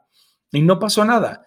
También creo que he aprendido, y probablemente esto es algo que te lo da la estabilidad financiera, que he aprendido que las cosas son cosas. Es decir, pues si un día me roban mi cámara, pues igual voy a hacer corajes y voy a llorar. Una vez se metieron a robar a, la oficina y me acuerdo que yo estaba en mi almar y me habla Martita que trabaja conmigo, es como la jefa del equipo, y me dice, oye, Alan, eh, tuvimos un problema, se metieron a robar la oficina. Y lo primero que le pregunté fue los discos duros. Me dijo, no, no se los llevaron. Ya, que se hayan llevado lo que sea. O sea, todo mi material, todo mi, todos los videos, los, los RAW, las bibliotecas en esos discotes duros que tengo, si eso no se lo robaron, se llevaron las computadoras, se llevaron dinero, eso no me importa. Porque pues eso lo recuperamos, ni modo, a trabajar más duro y, y hacer las cosas mejor, pero eh, los recuerdos o, o, mi material, ¿cómo lo recupero? ¿Cuánto tienes en data de discos duros? O sea, tengo como, yo creo como, como unos 100 terabytes. Wow. Sí, sí, sí. Sí, o sea, no, no, no hay solución en la nube que te pueda funcionar. No, no, porque aparte, eh, o sea, sí tengo respaldos, pero también son físicos y, y luego tengo las bibliotecas, tengo también todos los, los archivos de edición, tengo los archivos eh, en RAW, pues nunca sabes cuándo lo vas a necesitar, ¿no? Te asaltaron con una banqueta, ¿sabes a mí con qué me asaltaron en Ámsterdam? ¿En Ámsterdam? En Ámsterdam. Eh, de todos los lugares. Nunca me han asaltado en México, toco madera, nunca me han asaltado en ningún otro lado. La verdad es que he tenido una vida muy tranquila en ese sentido. Y me asaltaron porque pues, estaba yo en ese mismo viaje de mochilazo en el Red Light District, pues viendo ventanas, medio distraído. se adelantaron mis amigos y se me acerca pues, un cuate medio sucio, chaparrito, flaquito, y me dice, hey, where are you from? Y le digo, no, pues de México. Bueno, México pues yo tengo hambre y voy a hacer lo que sea por, por comer y no sé qué, y me saca un corta uñas. y, dije, no, pues este güey means business, ¿no? O sea, este cuate. y me dijo, tengo que comer. Le dije, bueno, pues yo también tengo que comer. Y como te digo, estaba yo muy, muy, muy pobre en ese entonces y traía siete dólares. Le dije, bueno, pues ven, te invito a una pizza, güey. Y me lo llevé a comer pizza pidió su refresco, no sé qué, agarra el cambio y le digo al de la pizzería, me están asaltando. Me dice, ¿quién, tu amigo? no te puedo creer. olvídalo, sí, sí, sí, sí, Así, así fue mi, momento de terror. No estoy seguro que eso haya sido un asalto. O sea, pues yo no sé qué fue, pero comí pizza mínimo, porque sí me compró una a mí. ah, bueno, hubo bondad. No, no me quiso comprar refresco, pero bueno, ya, ya era mucho pedir. Hablas de que cuando empezaste tu canal, bueno, tú estabas metido en la artisteada y empezaste tu canal, empezaste a viajar tú haciendo tus videos y que le pichaste el contenido a varias televisoras, ¿no? O sea, tú, tú veías este negocio como un negocio a la antigüita y te cerraron todas las puertas, no vieron el negocio que estaba a punto de, generarse con las redes sociales, con Internet en general, YouTube. ¿Qué cambios no estamos viendo hoy? ¿Qué, o sea, hoy estamos en un momento de disrupción que tal vez no nos hemos dado cuenta. Mm, bueno, no lo sé. O sea, cuando empecé con Alan por el Mundo, sí le ofrecí a varios productores hacerlo, porque cuando empecé a viajar y dije, wow, mi sueño sería tener un programa de viajes tipo, no sé, Trotamundos o estas cosas Sería increíble, pero pues como yo siempre había sido empleado, pues para mí cabía en la cabeza de, ok, alguien lo produzca y me contraten como conductor. ¡Wow! Sería increíble. Entonces eso buscaba un modelo bastante tradicional de un programa de televisión. Este, lo ofrecimos en varios lugares. De hecho, llegaron a salir algunas cápsulas mías en la televisión. Este, cuando yo estuve en hoy, se pasaron un par, pero a la gente aparentemente no le interesaban. Luego Reinaldo López, cuando él estuvo en hoy, me invitó también a pasar unas cápsulas que luego ni me dio las gracias y las dejó de pasar y ya eh, pasó de bajarme la luna a las estrellas, allá no a, ni siquiera un mensajito. Y entonces dije, probablemente ese mundo no sea el, el de Alan por el mundo y empezó Alan por el mundo a crecer. Y sí estoy convencido de que Alan por el mundo, su universo está en el Internet. Es, eh, hoy creo que probablemente en los medios tradicionales un programa como Alan por el Mundo no funcionaría. Em, y probablemente ellos estaban en lo correcto, no, no creo que ni les guardo rencor, ni creo que no hayan tenido la visión. Aún creo que hoy por hoy la, la televisión tradicional sigue haciéndose un poco de la misma forma que se hacía antes, pero eh, la gente que ve televisión es la gente que ha visto la televisión toda la vida. Las nuevas generaciones son las que ven menos televisión y entonces se han separado un poquito estos mundos, por un momento se mezclan y no sé qué. Yo creo que lo que no estamos viendo o no estamos sabiendo hacer es poder hacer este 360 de unir todos los, los medios, tanto los tradicionales como los digitales, y ver cómo una cosa ayuda a la otra. Hay cosas que se han podido hacer y hay proyectos de televisión que viven muy bien en Internet y, les da como una segunda vida y, y está bien, pero creo que falta aún y hay solo como que figuras muy grandes del Internet, no sé, como Juan Pazurita, como eh, Mario Bautista, creo que hay otros por ahí, ahora están incursionando en los medios tradicionales y eso es una buena señal, pero son figuras muy, muy grandes. El chiste es que figuras igual no tan grandes pudieran navegar como en hacer un poco de todo y, ok, entonces ahorita estás haciendo un programa y luego sigues con tu canal. Creo que eso sería, no sé, creo que sería lo ideal, porque luego hay gente que ve televisión que no conoce a las figuras del Internet y hay gente del Internet que no conoce a las figuras de televisión. Tú eres alguien que en términos crudos vive de su hobby, ¿no? O sea, creaste un negocio alrededor de un hobby. Em, y ahorita que mencionaste la empresa, cuéntame un poquito cómo armas una empresa alrededor de un hobby. ¿Cómo está armado tu equipo? Tienes 11 personas. ¿Qué hace cada uno? Bueno, empecé, obviamente empecé con una, porque pues era mucha chamba, entonces, este, a Choach, que si escucha esto le mando un saludo, él fue la primera persona que trabajó conmigo y era una especie como de asistente, ¿no? Me hacía, me ayudaba a hacer cosas, empezamos a crear la tienda en línea y luego conforme fue creciendo, pues me di cuenta que necesitaba más gente y que yo perdía mucho tiempo en hacer cosas que no necesariamente tenía que hacer yo. Sabía que yo tenía que editar los videos y que tenía que enfocarme en los viajes, pero no necesariamente contestar mails o ver cosas, eh, eh, coordinar cosas de prensa y eso. Entonces empecé poco a poco a sumar gente conforme las necesidades eh, me lo iban pidiendo. Y un amigo mío que ahora vive en Cancún, que se llama Alan Naum, que se dedica a los negocios, me ayudó un poco a diseñar un modelo de negocio para decir, ok, si esto está creciendo, ¿qué vas a hacer?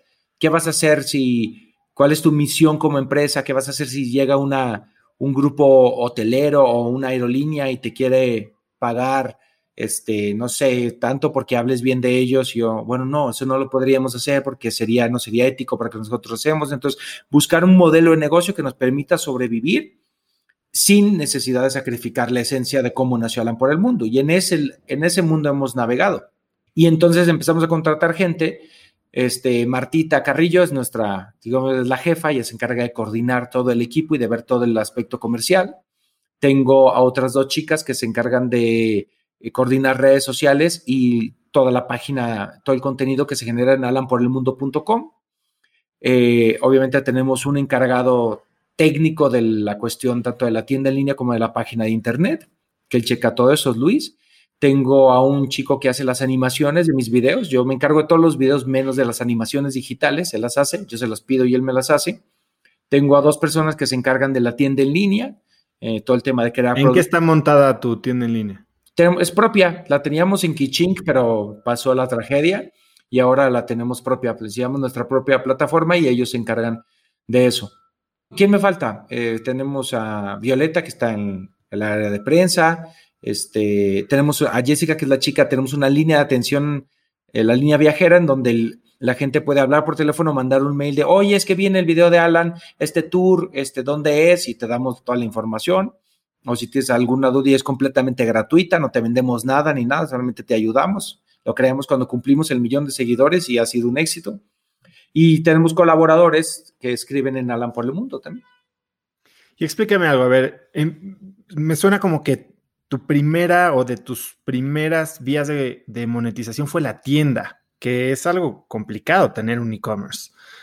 Sí, bueno, no fue la primera, pero sí, le fue algo que la gente nos pidió. De hecho, lo creamos porque la gente la pedía. Pues, oye, es que yo quiero una playera con tu logo, no sé qué digo. Bueno, pues vamos a hacerlo. Y luego nos dimos cuenta pues de la enorme cantidad de diseñadores mexicanos que hay y empezamos a crear productos de más alta calidad y hemos creado unas cosas increíbles que yo de verdad... Me metí.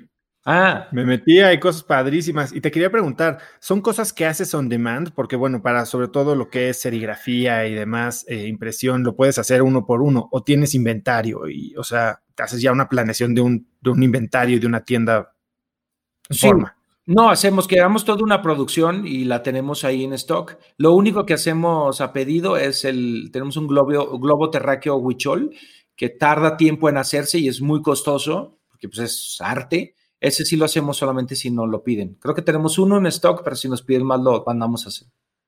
Y tienes millones de suscriptores, bueno, de seguidores en YouTube, además de los patrocinios y las colaboraciones que haces con marcas y obviamente de lo que te paga YouTube por los ads que salen en tus videos. ¿Tienes algún modelo de suscripción, eh, contenido premium como Patreon, algo así? ¿Has considerado?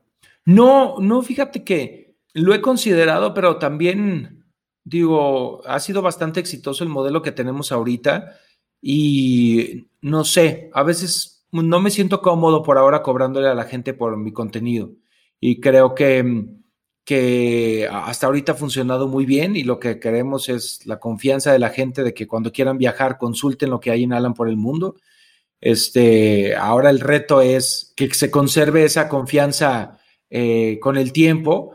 Y me, me gusta, me a mí me parece fascinante como en este mundo, porque yo solamente, lo que sí es que soy muy terco y solamente hago viajes, es decir, nunca vas a ver un video mío de un tour por mi casa o te voy a presentar a mi perro, no, no hablo de mi vida porque no es lo que yo vendo y no es lo que le ofrezco a la gente. Sé que eso le encanta a la gente y puede tener muchos views, pero también em, creo en la calidad de suscriptores y no nada más en la cantidad.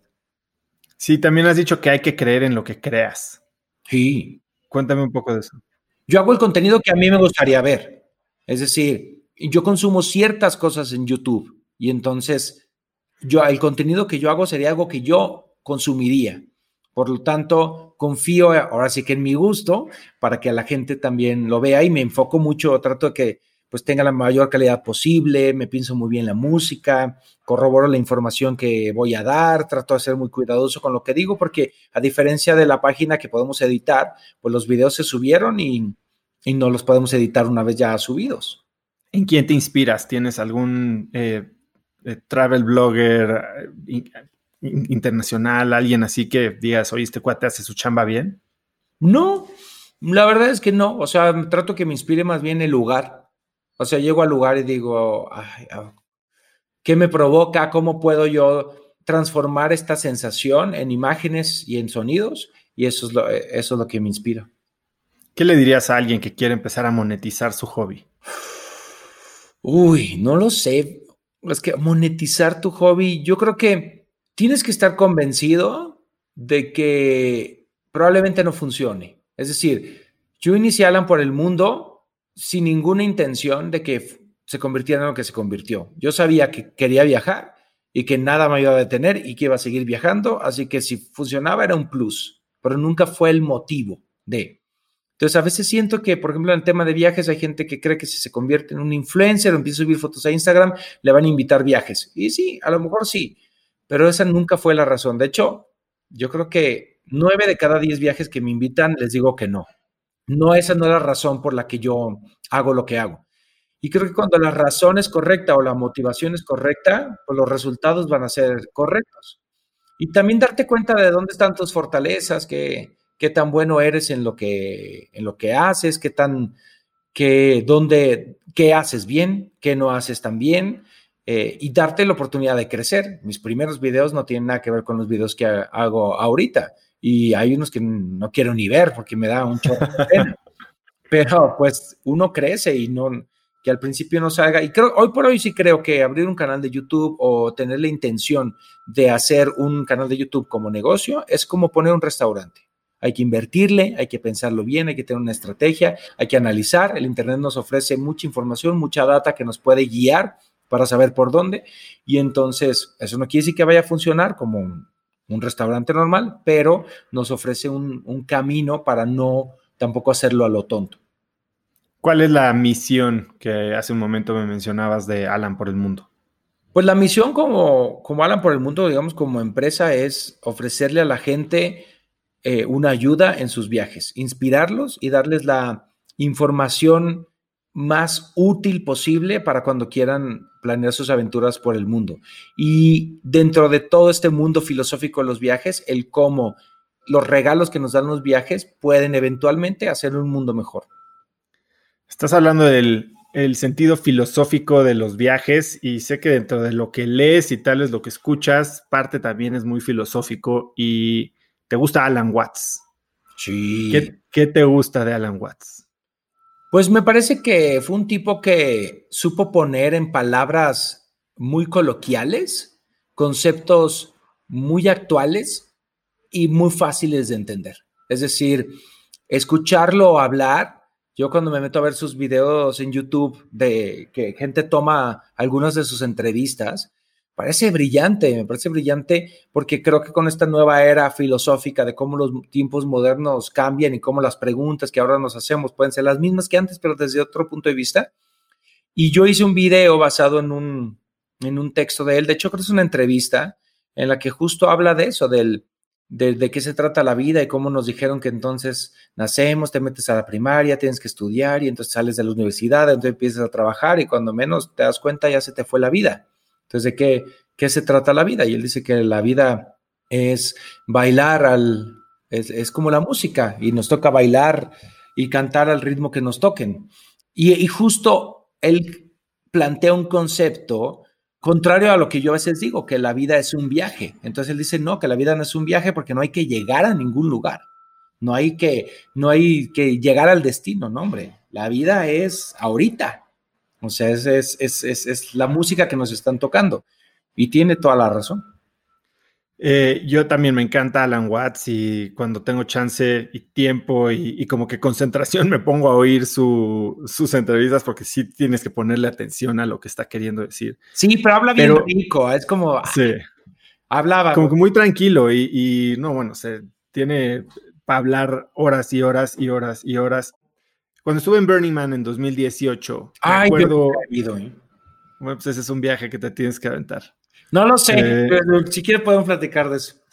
Pero bueno, justo algo de lo que me acuerdo mucho es una noche estar, pues, pedaleando por la ciudad, caminando por ahí, explorando y pasar por un lugar donde había literal un sillón y una pantalla y gente tirada en el sillón y una bocinota y estaba gente viendo como visualizaciones ahí, pero al, tío, al ritmo de una plática de Alan Watts, ¿no? Wow. Y pues, obviamente toda esta gente probablemente estaba teniendo alguna experiencia psicodélica, algún viaje no exterior, sino tal vez interior. ¿Tú has tenido alguno de estos viajes, Alan? O sea que si me he drogado, me estás preguntando no, no lo pondría en esos términos, porque no creo que es una palabra, o sea, no creo que sea lo mismo. Yo no creo que tener una experiencia psicodélica es drogarte. Okay. Drogarte puede ser hasta tomarte una botella de tequila y, o sea, yo así lo veo.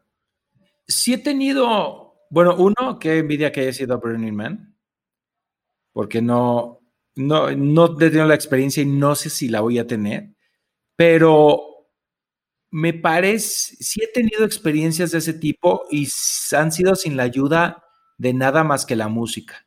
Soy un gran amante de los atardeceres y entonces no te puedo decir que a lo mejor en esa psicodelia de ya ver cosas, pero sí he tenido como imágenes y realizaciones que digo, oh, o sea, que, que me hacen chillar o que me, o que en el cual entiendo cosas que a lo mejor me había preguntado hace 10 años y, de, y yo creo que para eso es la filosofía, para cuestionarnos y que cada quien encuentre sus propias preguntas. Y creo que ha sido uno de los grandes errores, en mi opinión, de las religiones organizadas, que los caminos filosóficos que nos ponen un montón de preguntas para que nosotros busquemos las respuestas, las religiones han hecho lo contrario, nos presentan las respuestas a preguntas que aún no nos hemos hecho. Y entonces, a lo mejor encajas con eso y a lo mejor no motivar el pensamiento, que todo el mundo nos cuestionamos nuestra existencia, qué queremos en la vida, cuál es nuestro propósito, a dónde va esto, hay algo después de la muerte. Todas las preguntas que cualquier ser humano se hace y sobre todo de, ¿para qué fregados estoy aquí? Y sí los he tenido, la verdad sí los he tenido y me, me y llegan de, llegan de la nada, esos como momentos de, no sé si sean químicos y de tanta felicidad en el que digo, wow, o sea, qué afortunado soy, qué bonita es la vida, qué, increíble. Algo que te escuché decir también que me llamó mucho la atención es que tuviste una etapa de tu vida en que te daba celos el triunfo ajeno y que has logrado sobreponerte a eso. Cuéntame cómo lo lograste y qué haces ahora cuando está ese diablito que empieza a envenenarte el oído. Oye, estoy impresionado, Oso, que hiciste muy bien tu tarea, ¿eh? Este, mira, tiene mucho que ver con la edad, tiene mucho que ver con, con la incertidumbre de no saber qué va a pasar contigo profesionalmente, sobre todo una carrera como la que yo me dedico.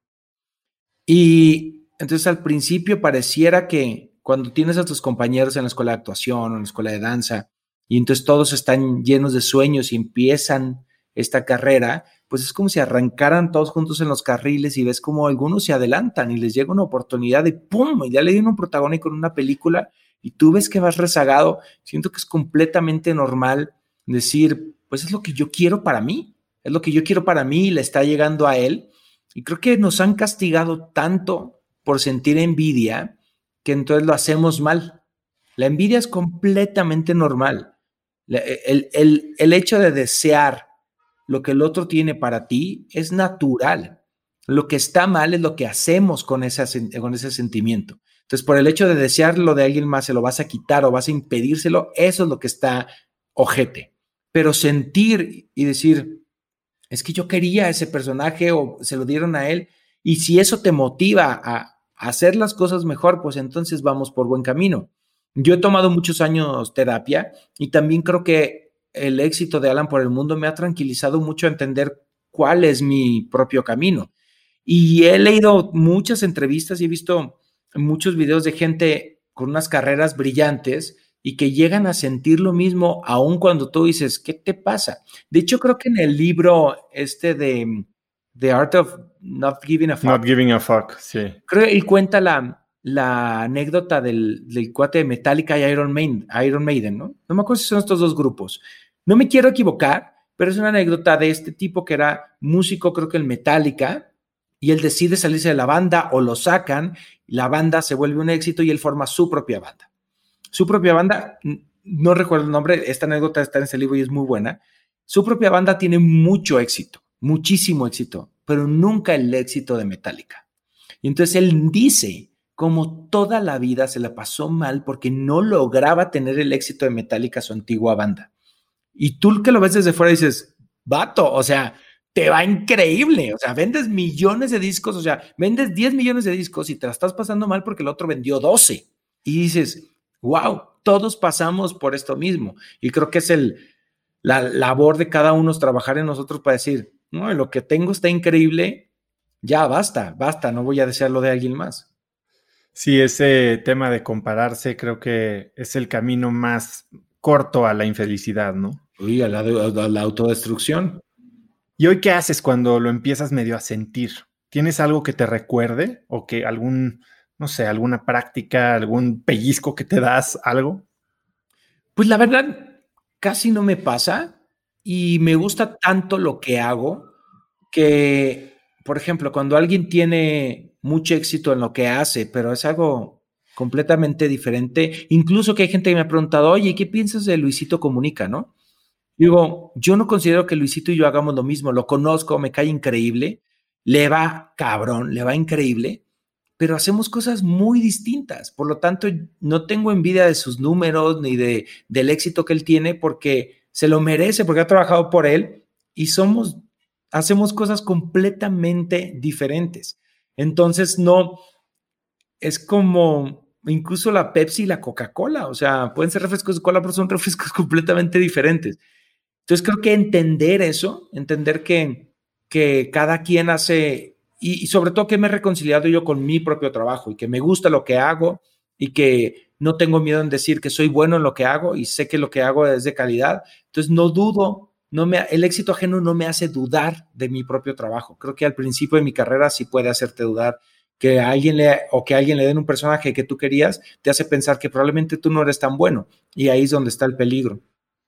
Ahora, explícame un poco qué es lo que te emociona más en este año en el que tu negocio, bueno, hoy platicaba con Violeta antes de que te sumaras a la entrevista y me decía, nosotros que creíamos que íbamos a estar sentados en nuestra casa, somos un un negocio de viajes y estamos trabajando como locos. ¿Qué ha cambiado para ti este año y cuál es el proyecto que más te emociona? Bueno, he viajado muchísimo menos, eso es una realidad, pero sí, sobre todo al principio de la pandemia, la gente se duplicó la demanda de contenidos eh, digitales porque todo el mundo estábamos en nuestras casas.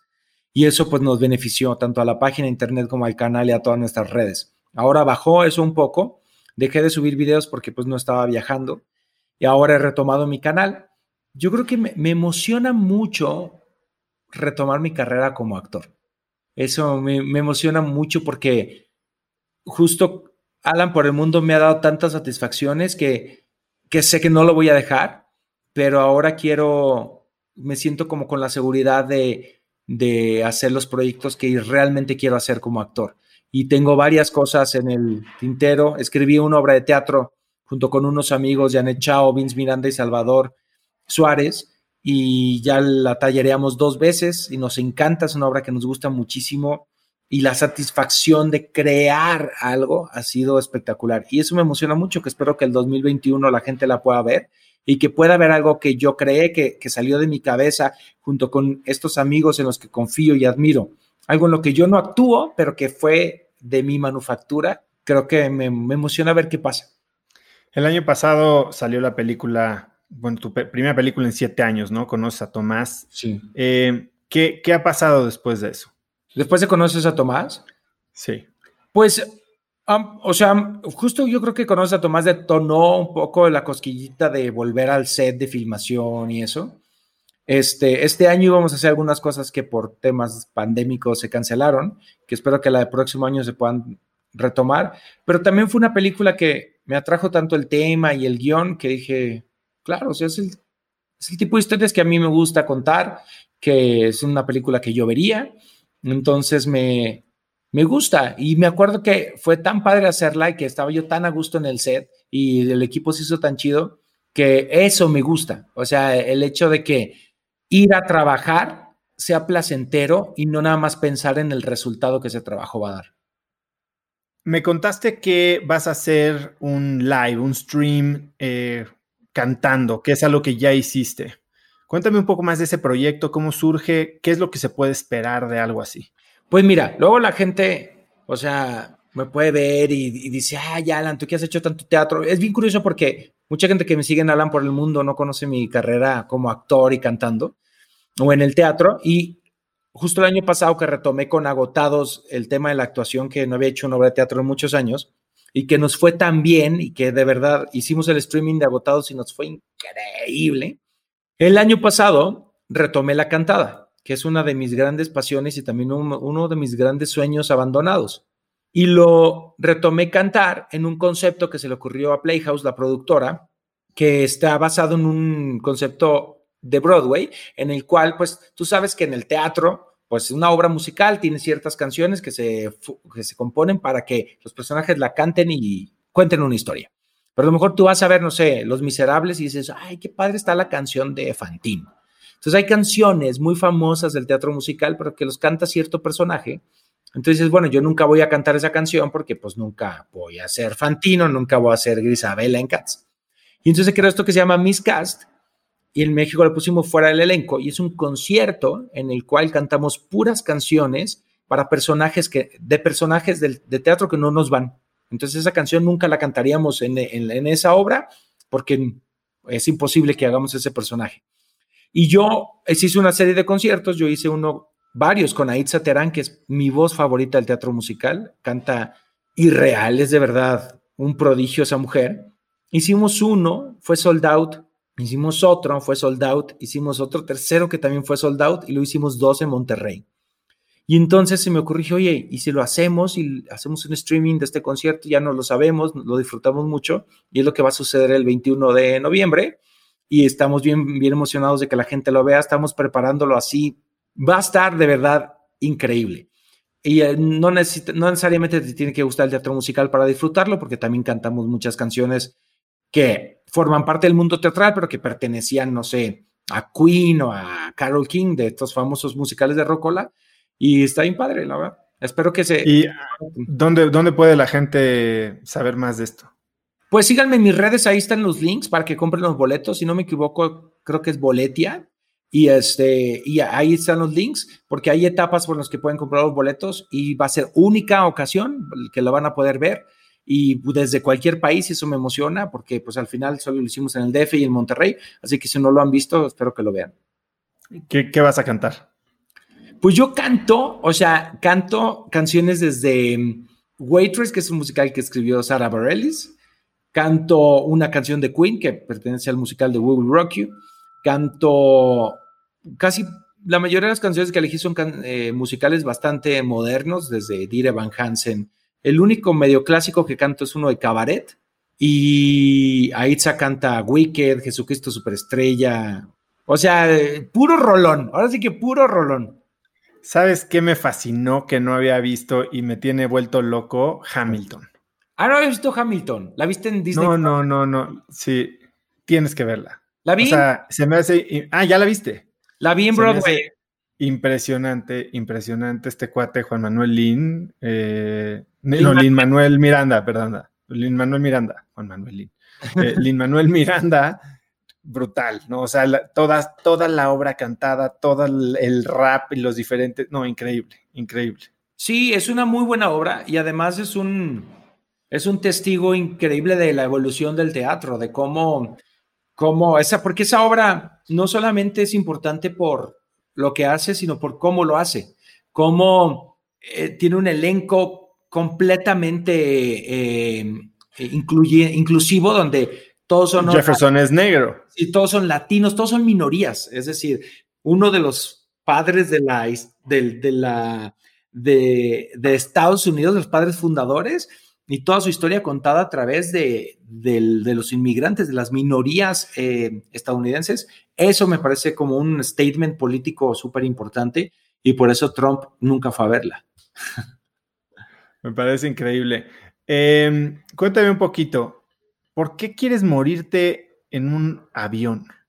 Eso dije. Eso dijiste. ¿Te, gustaría morirte en un accidente de avión?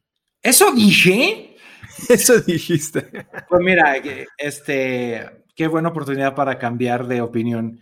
No quiero morirme en un accidente de avión. Aunque creo que morirte en un accidente de avión, este, si se despresuriza la cabina, pues ni te enteras. Pero no sé, no, no, obviamente me quiero morir dormido, es el sueño de cada quien, de todos, morirse dormido, pero a veces digo muchas barbaridades, Oso, como puedes ver. Está bien, creo que todos. ¿Qué te gustaría que más gente supiera de ti que no saben? Pues creo que lo saben bastante, o sea, creo que, creo que me gustaría que supieran que, que lo que ven de mí en la pantalla es una versión de mí, que en la vida real soy bastante introvertido, que, que me gusta mucho estar solo, entonces que a veces cuando hay gente que, que, se acerca a mí para una foto o un autógrafo y estoy yo como en ese momento de introspección, me cuesta a veces salir de ahí y como, ah, ok, e, esto es lo que toca, pero de ahí creo que soy bastante transparente, no me gusta mentirle a mi público, o sea, casi, casi lo que hay es lo que ves. Y antes de despedirnos, Alan, eh, si pudieras escribir un mensaje en el cielo para que millones de personas lo vieran, ¿qué diría? Ay, qué buena pregunta. Creo que diría aquí y ahora. Disfruta aquí y ahora. Sin tu celular, como estás diciendo últimamente. Es que mira, yo tengo un rollo con el celular porque soy completamente adicto. Entonces estoy, estoy como un borracho tratando de hablar de alcoholismo, ¿va? Pero creo, y porque me puse a analizar, porque estoy escribiendo algo al respecto, la manera en la que yo viajaba cuando empecé a viajar a como viajo ahora es bastante diferente. Y los celulares son una gran herramienta, pero también son un gran enemigo. Un gran enemigo para todos los aspectos de nuestra vida. Desde, por ejemplo, cómo lidiar con una ruptura amorosa y cómo el tema de poder estoquear a, esas personas de la nada. Antes no pasaba eso, era imposible. O sea, memorias de Facebook. Sí, y era, y era como... Sala la, sala la herida. Sí, cómo esto, esto atenta un poco a nuestra salud mental, ¿no? Cómo las redes sociales, y yo digo que las redes sociales nos convierten a todos en figuras públicas. Entonces, cualquiera que tenga una cuenta y tenga acceso a Internet, pues le estás dando acceso literalmente a que a la gente te miente la madre en tu celular. Eso no existía, no existía. Entonces, es no sé si la mente humana estamos preparados para lidiar con eso, para lidiar que de repente algo salga mal y la gente te empiece a agredir por redes. Es como estar en, tu casa y tener a 40 personas gritando, eres un pendejo, eres un pendejo. Es difícil, eh, eso es algo que tenemos, yo creo que yo estoy buscando ese equilibrio, ese equilibrio de, de los momentos en los que tengo que dejar mi celular, entender que es parte de mi trabajo y que que pues tengo que estar ahí, pero no tanto como a lo mejor creo, cómo me ha robado la, la atención, cómo, y yo creo que a todos, sea, piensa, ¿puedes ver una serie en Netflix sin tu celular en la mano? Híjole. Tengo un par de entrevistados que tienen este tipo de pensamientos también y, y Miguel Mier, que no sé si lo conozcas, pero él está muy metido en el mundo del cine, es director operativo global de Cinépolis, es productor y demás, dice que cuando él ve una película tiene la prueba del celular sí puede ver una película sin voltear a ver su celular, sin estar ahí distraído, multitasking, entonces que es una buena película, ¿no? Y, hace un par de semanas entrevisté a alguien que se llama Jorge Rosas, que es buenísimo, y tenemos un negocio juntos y de repente se nos desapareció un fin de semana y estábamos en el chat del grupo pensando que algo le había pasado porque no contestaba el chat. Me dijo, no, lo que pasa es que me di un technology fast o sea, apagué mi celular 24 horas, no se me espanten, aquí sigo. Pero, ¿qué tal que necesitamos esta respuesta inmediata y no podemos creer que alguien no esté disponible todo el tiempo? No, y, es que si lo piensas, aparte, ¿cómo se crean hasta nuevos códigos de etiqueta? Claro. Yo no sé, pero en mi casa, por ejemplo, hablar por teléfono después de las 9, 10 de la noche era una increíble falta de educación. Nunca ibas a hablar, que me dio la tarea, háblele a su casa. No, ya son las 9, ¿cómo le vas a hablar? Es desde noche, no se habla a, una casa ajena de noche. Y ahora nos vale gorro y podemos mandar mensajes de WhatsApp a las 2 de la mañana y nos vale pito el mundo del otro. Eso es, ¡ay! hay que pensarle, hay que pensarle porque yo admiro a la gente que es realmente desapegada al celular. De verdad, me provoca una envidia profunda. Ahí sí siento envidia, fíjate. Ahí ¿Y cómo le haces? ¿Cómo le haces? No, es que estoy trabajando y pues perdón si no contesto. Yo, wow, es que me da una ansiedad ver que tengo 40 mensajes en WhatsApp sin contestar. Muchísima, me da... No, no, no, no, no. Algo tenemos que inventar. Ayer estaba platicando con un autor muy famoso gringo que se llama Nir Eyal. Nir Eyal ha escrito dos libros, uno que se llama Hooked, que cómo, cómo crear tecnología que engancha a la gente, básicamente el lado oscuro de todo lo que estamos hablando. Y después creó un nuevo libro que se llama Indistractable, ¿no? O sea, que te habla de por qué te distraes, por qué caes presa de todas estas cosas que él explicó, diseñó en Hooked, ¿no? Y ayer estaba platicando con él y me decía, es que le dije, soy un adicto al celular, tengo este problema, necesito, eso es lo que a mí me distrae. Me dijo, bueno, pues es que usa mi modelo, ¿no? De Indistractable. Tienes que entender si el trigger es interno, si es externo y cómo ponerle fricción a estas cosas, ¿no? Y, y, literal, yo lo que me he dado cuenta es que cuando mejor me la paso y cuando logro desapegarme de estos, es cuando tomo medidas extremas y dejo el celular en otro lado, ¿no? En el coche, en la casa o, o incluso lo conecto para poner música, aunque sé que podría ser YouTube, digo, eh, Bluetooth, y lo, como ya no lo tengo en la mano, entonces ya no lo puedo usar. Yo fíjate que estoy, ahora me dieron un tip para viajar que dije, güey, está buenísimo, que es cuando viajes al extranjero, no te compres un chip. Y entonces limita tu teléfono a la red Wi-Fi. Y eso va a hacer que entonces agarres menos el celular porque no vas a tener conexión. Y solamente cuando vayas a comer, te conectas a la red Wi-Fi del restaurante o en tu hotel, y entonces vas a limitar. Dije, wow, está buenísima. Me encanta, me encanta, te la robo. Y la voy a empezar a aplicar. Que lo podríamos hacer en México también. Te sales de tu casa y ya no tienes Wi-Fi. Ya, bueno, pero pues necesitas el teléfono. Bueno, ¿y quién habla por teléfono? necesitas un número, sí necesitas un número. Si no te lo cancelan. Bueno, pero lo podrías poner en airplane mode y salirte un rato y nada más conectarte. No sé. La tenemos Alan, eh, ¿dónde puede seguirte la gente? Me pueden seguir. Bueno, tengo dos personalidades. Una es el actor y otra es el viajero. Entonces, el viajero es Alan por el mundo, el por con X, en todas mis redes, Twitter, Instagram, YouTube y Facebook y eh, todas están verificadas. Y mi alter ego actor es Alan Estrada, que el Twitter es Alan-Estrada, Alan Estrada en Instagram y Alan Estrada Oficial en Facebook. Esas no están verificadas. Bueno, la de Facebook creo que sí, pero sí soy yo. Y entonces van a haber dos conversaciones completamente distintas. ¿Y en cuál te gustaría recibir eh, comentarios sobre esta entrevista? En las dos, en las dos, en la que ustedes quieran, en la que con la que ustedes identifiquen. En Alan por el Mundo trato de hablar exclusivamente de viajes. Luego me meto con algunos temas, pero porque creo que están relacionados a viajar. Y en Alan Estrada es un poco más personal, pero pues sí pueden seguirme en las dos, en las dos y coméntenme donde quieran. Alan, es increíble ver todo lo que has logrado en términos de monetizar tu pasión, de construir una carrera en un lugar donde no existía nada, de mantenerte fiel a tus valores, tu misión, tu línea editorial, a la calidad que quieres en tu audiencia y a la manera en que has logrado cambiar tu manera de pensar gracias a la gran exposición a diferentes culturas, países, lugares que tienes. Eh, eres un crack, me encanta haber platicado contigo y te agradezco mucho el tiempo. Gracias, Oso. Pues qué chidas palabras, la verdad ha sido una sorpresa, qué padre entrevista, ha sido de mis favoritas de la vida.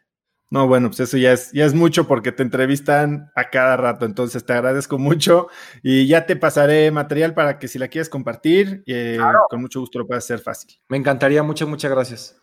Alan, gusto saludarte. Igual, saludos a la gente que te escucha. Gracias, bye. Me encantó la conversación con Alan, me enseñó muchísimo y me dan ganas de agarrar una maleta e irme a viajar. Si te gustó el episodio, compártelo con alguien utilizando el link cracks.la diagonal 096. También sigue Cracks Podcast en Spotify o suscríbete en iTunes y califícanos ahí con 5 estrellas para que más gente nos encuentre. Y si nos dejas un review o un comentario, te lo voy a agradecer muchísimo. Mencióname en Instagram o Twitter con la lección que más te llevas de hoy como arroba osotrava. Y por favor saluda y menciona a Alan como arroba Alan X el mundo. Alan por el mundo. Puedes encontrar links a todo lo que Alan y yo hablamos hoy en cracks.la diagonal 096. Y eso es todo por hoy. Yo soy Osotrava y espero que tengas una semana de cracks.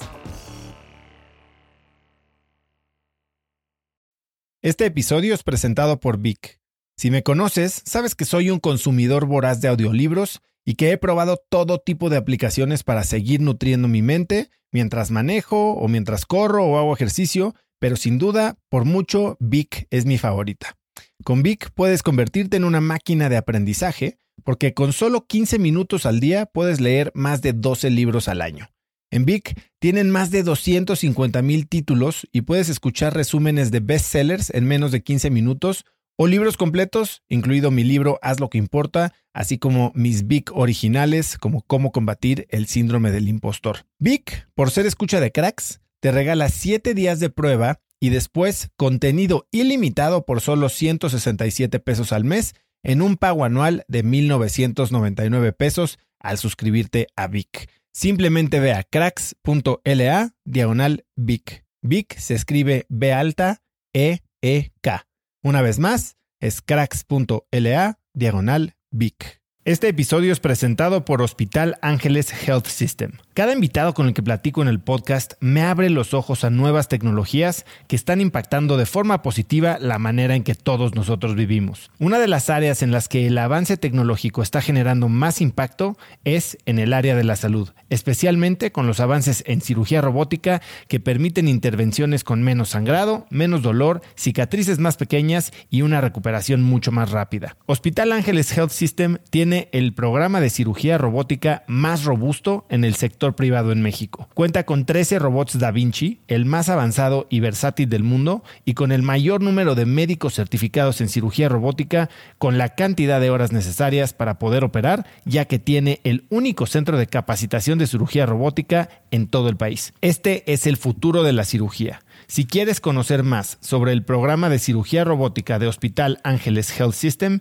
y ver el directorio de doctores, visita cracks.la diagonal ángeles. Una vez más, es cracks.la diagonal ángeles. Consulta a tu médico.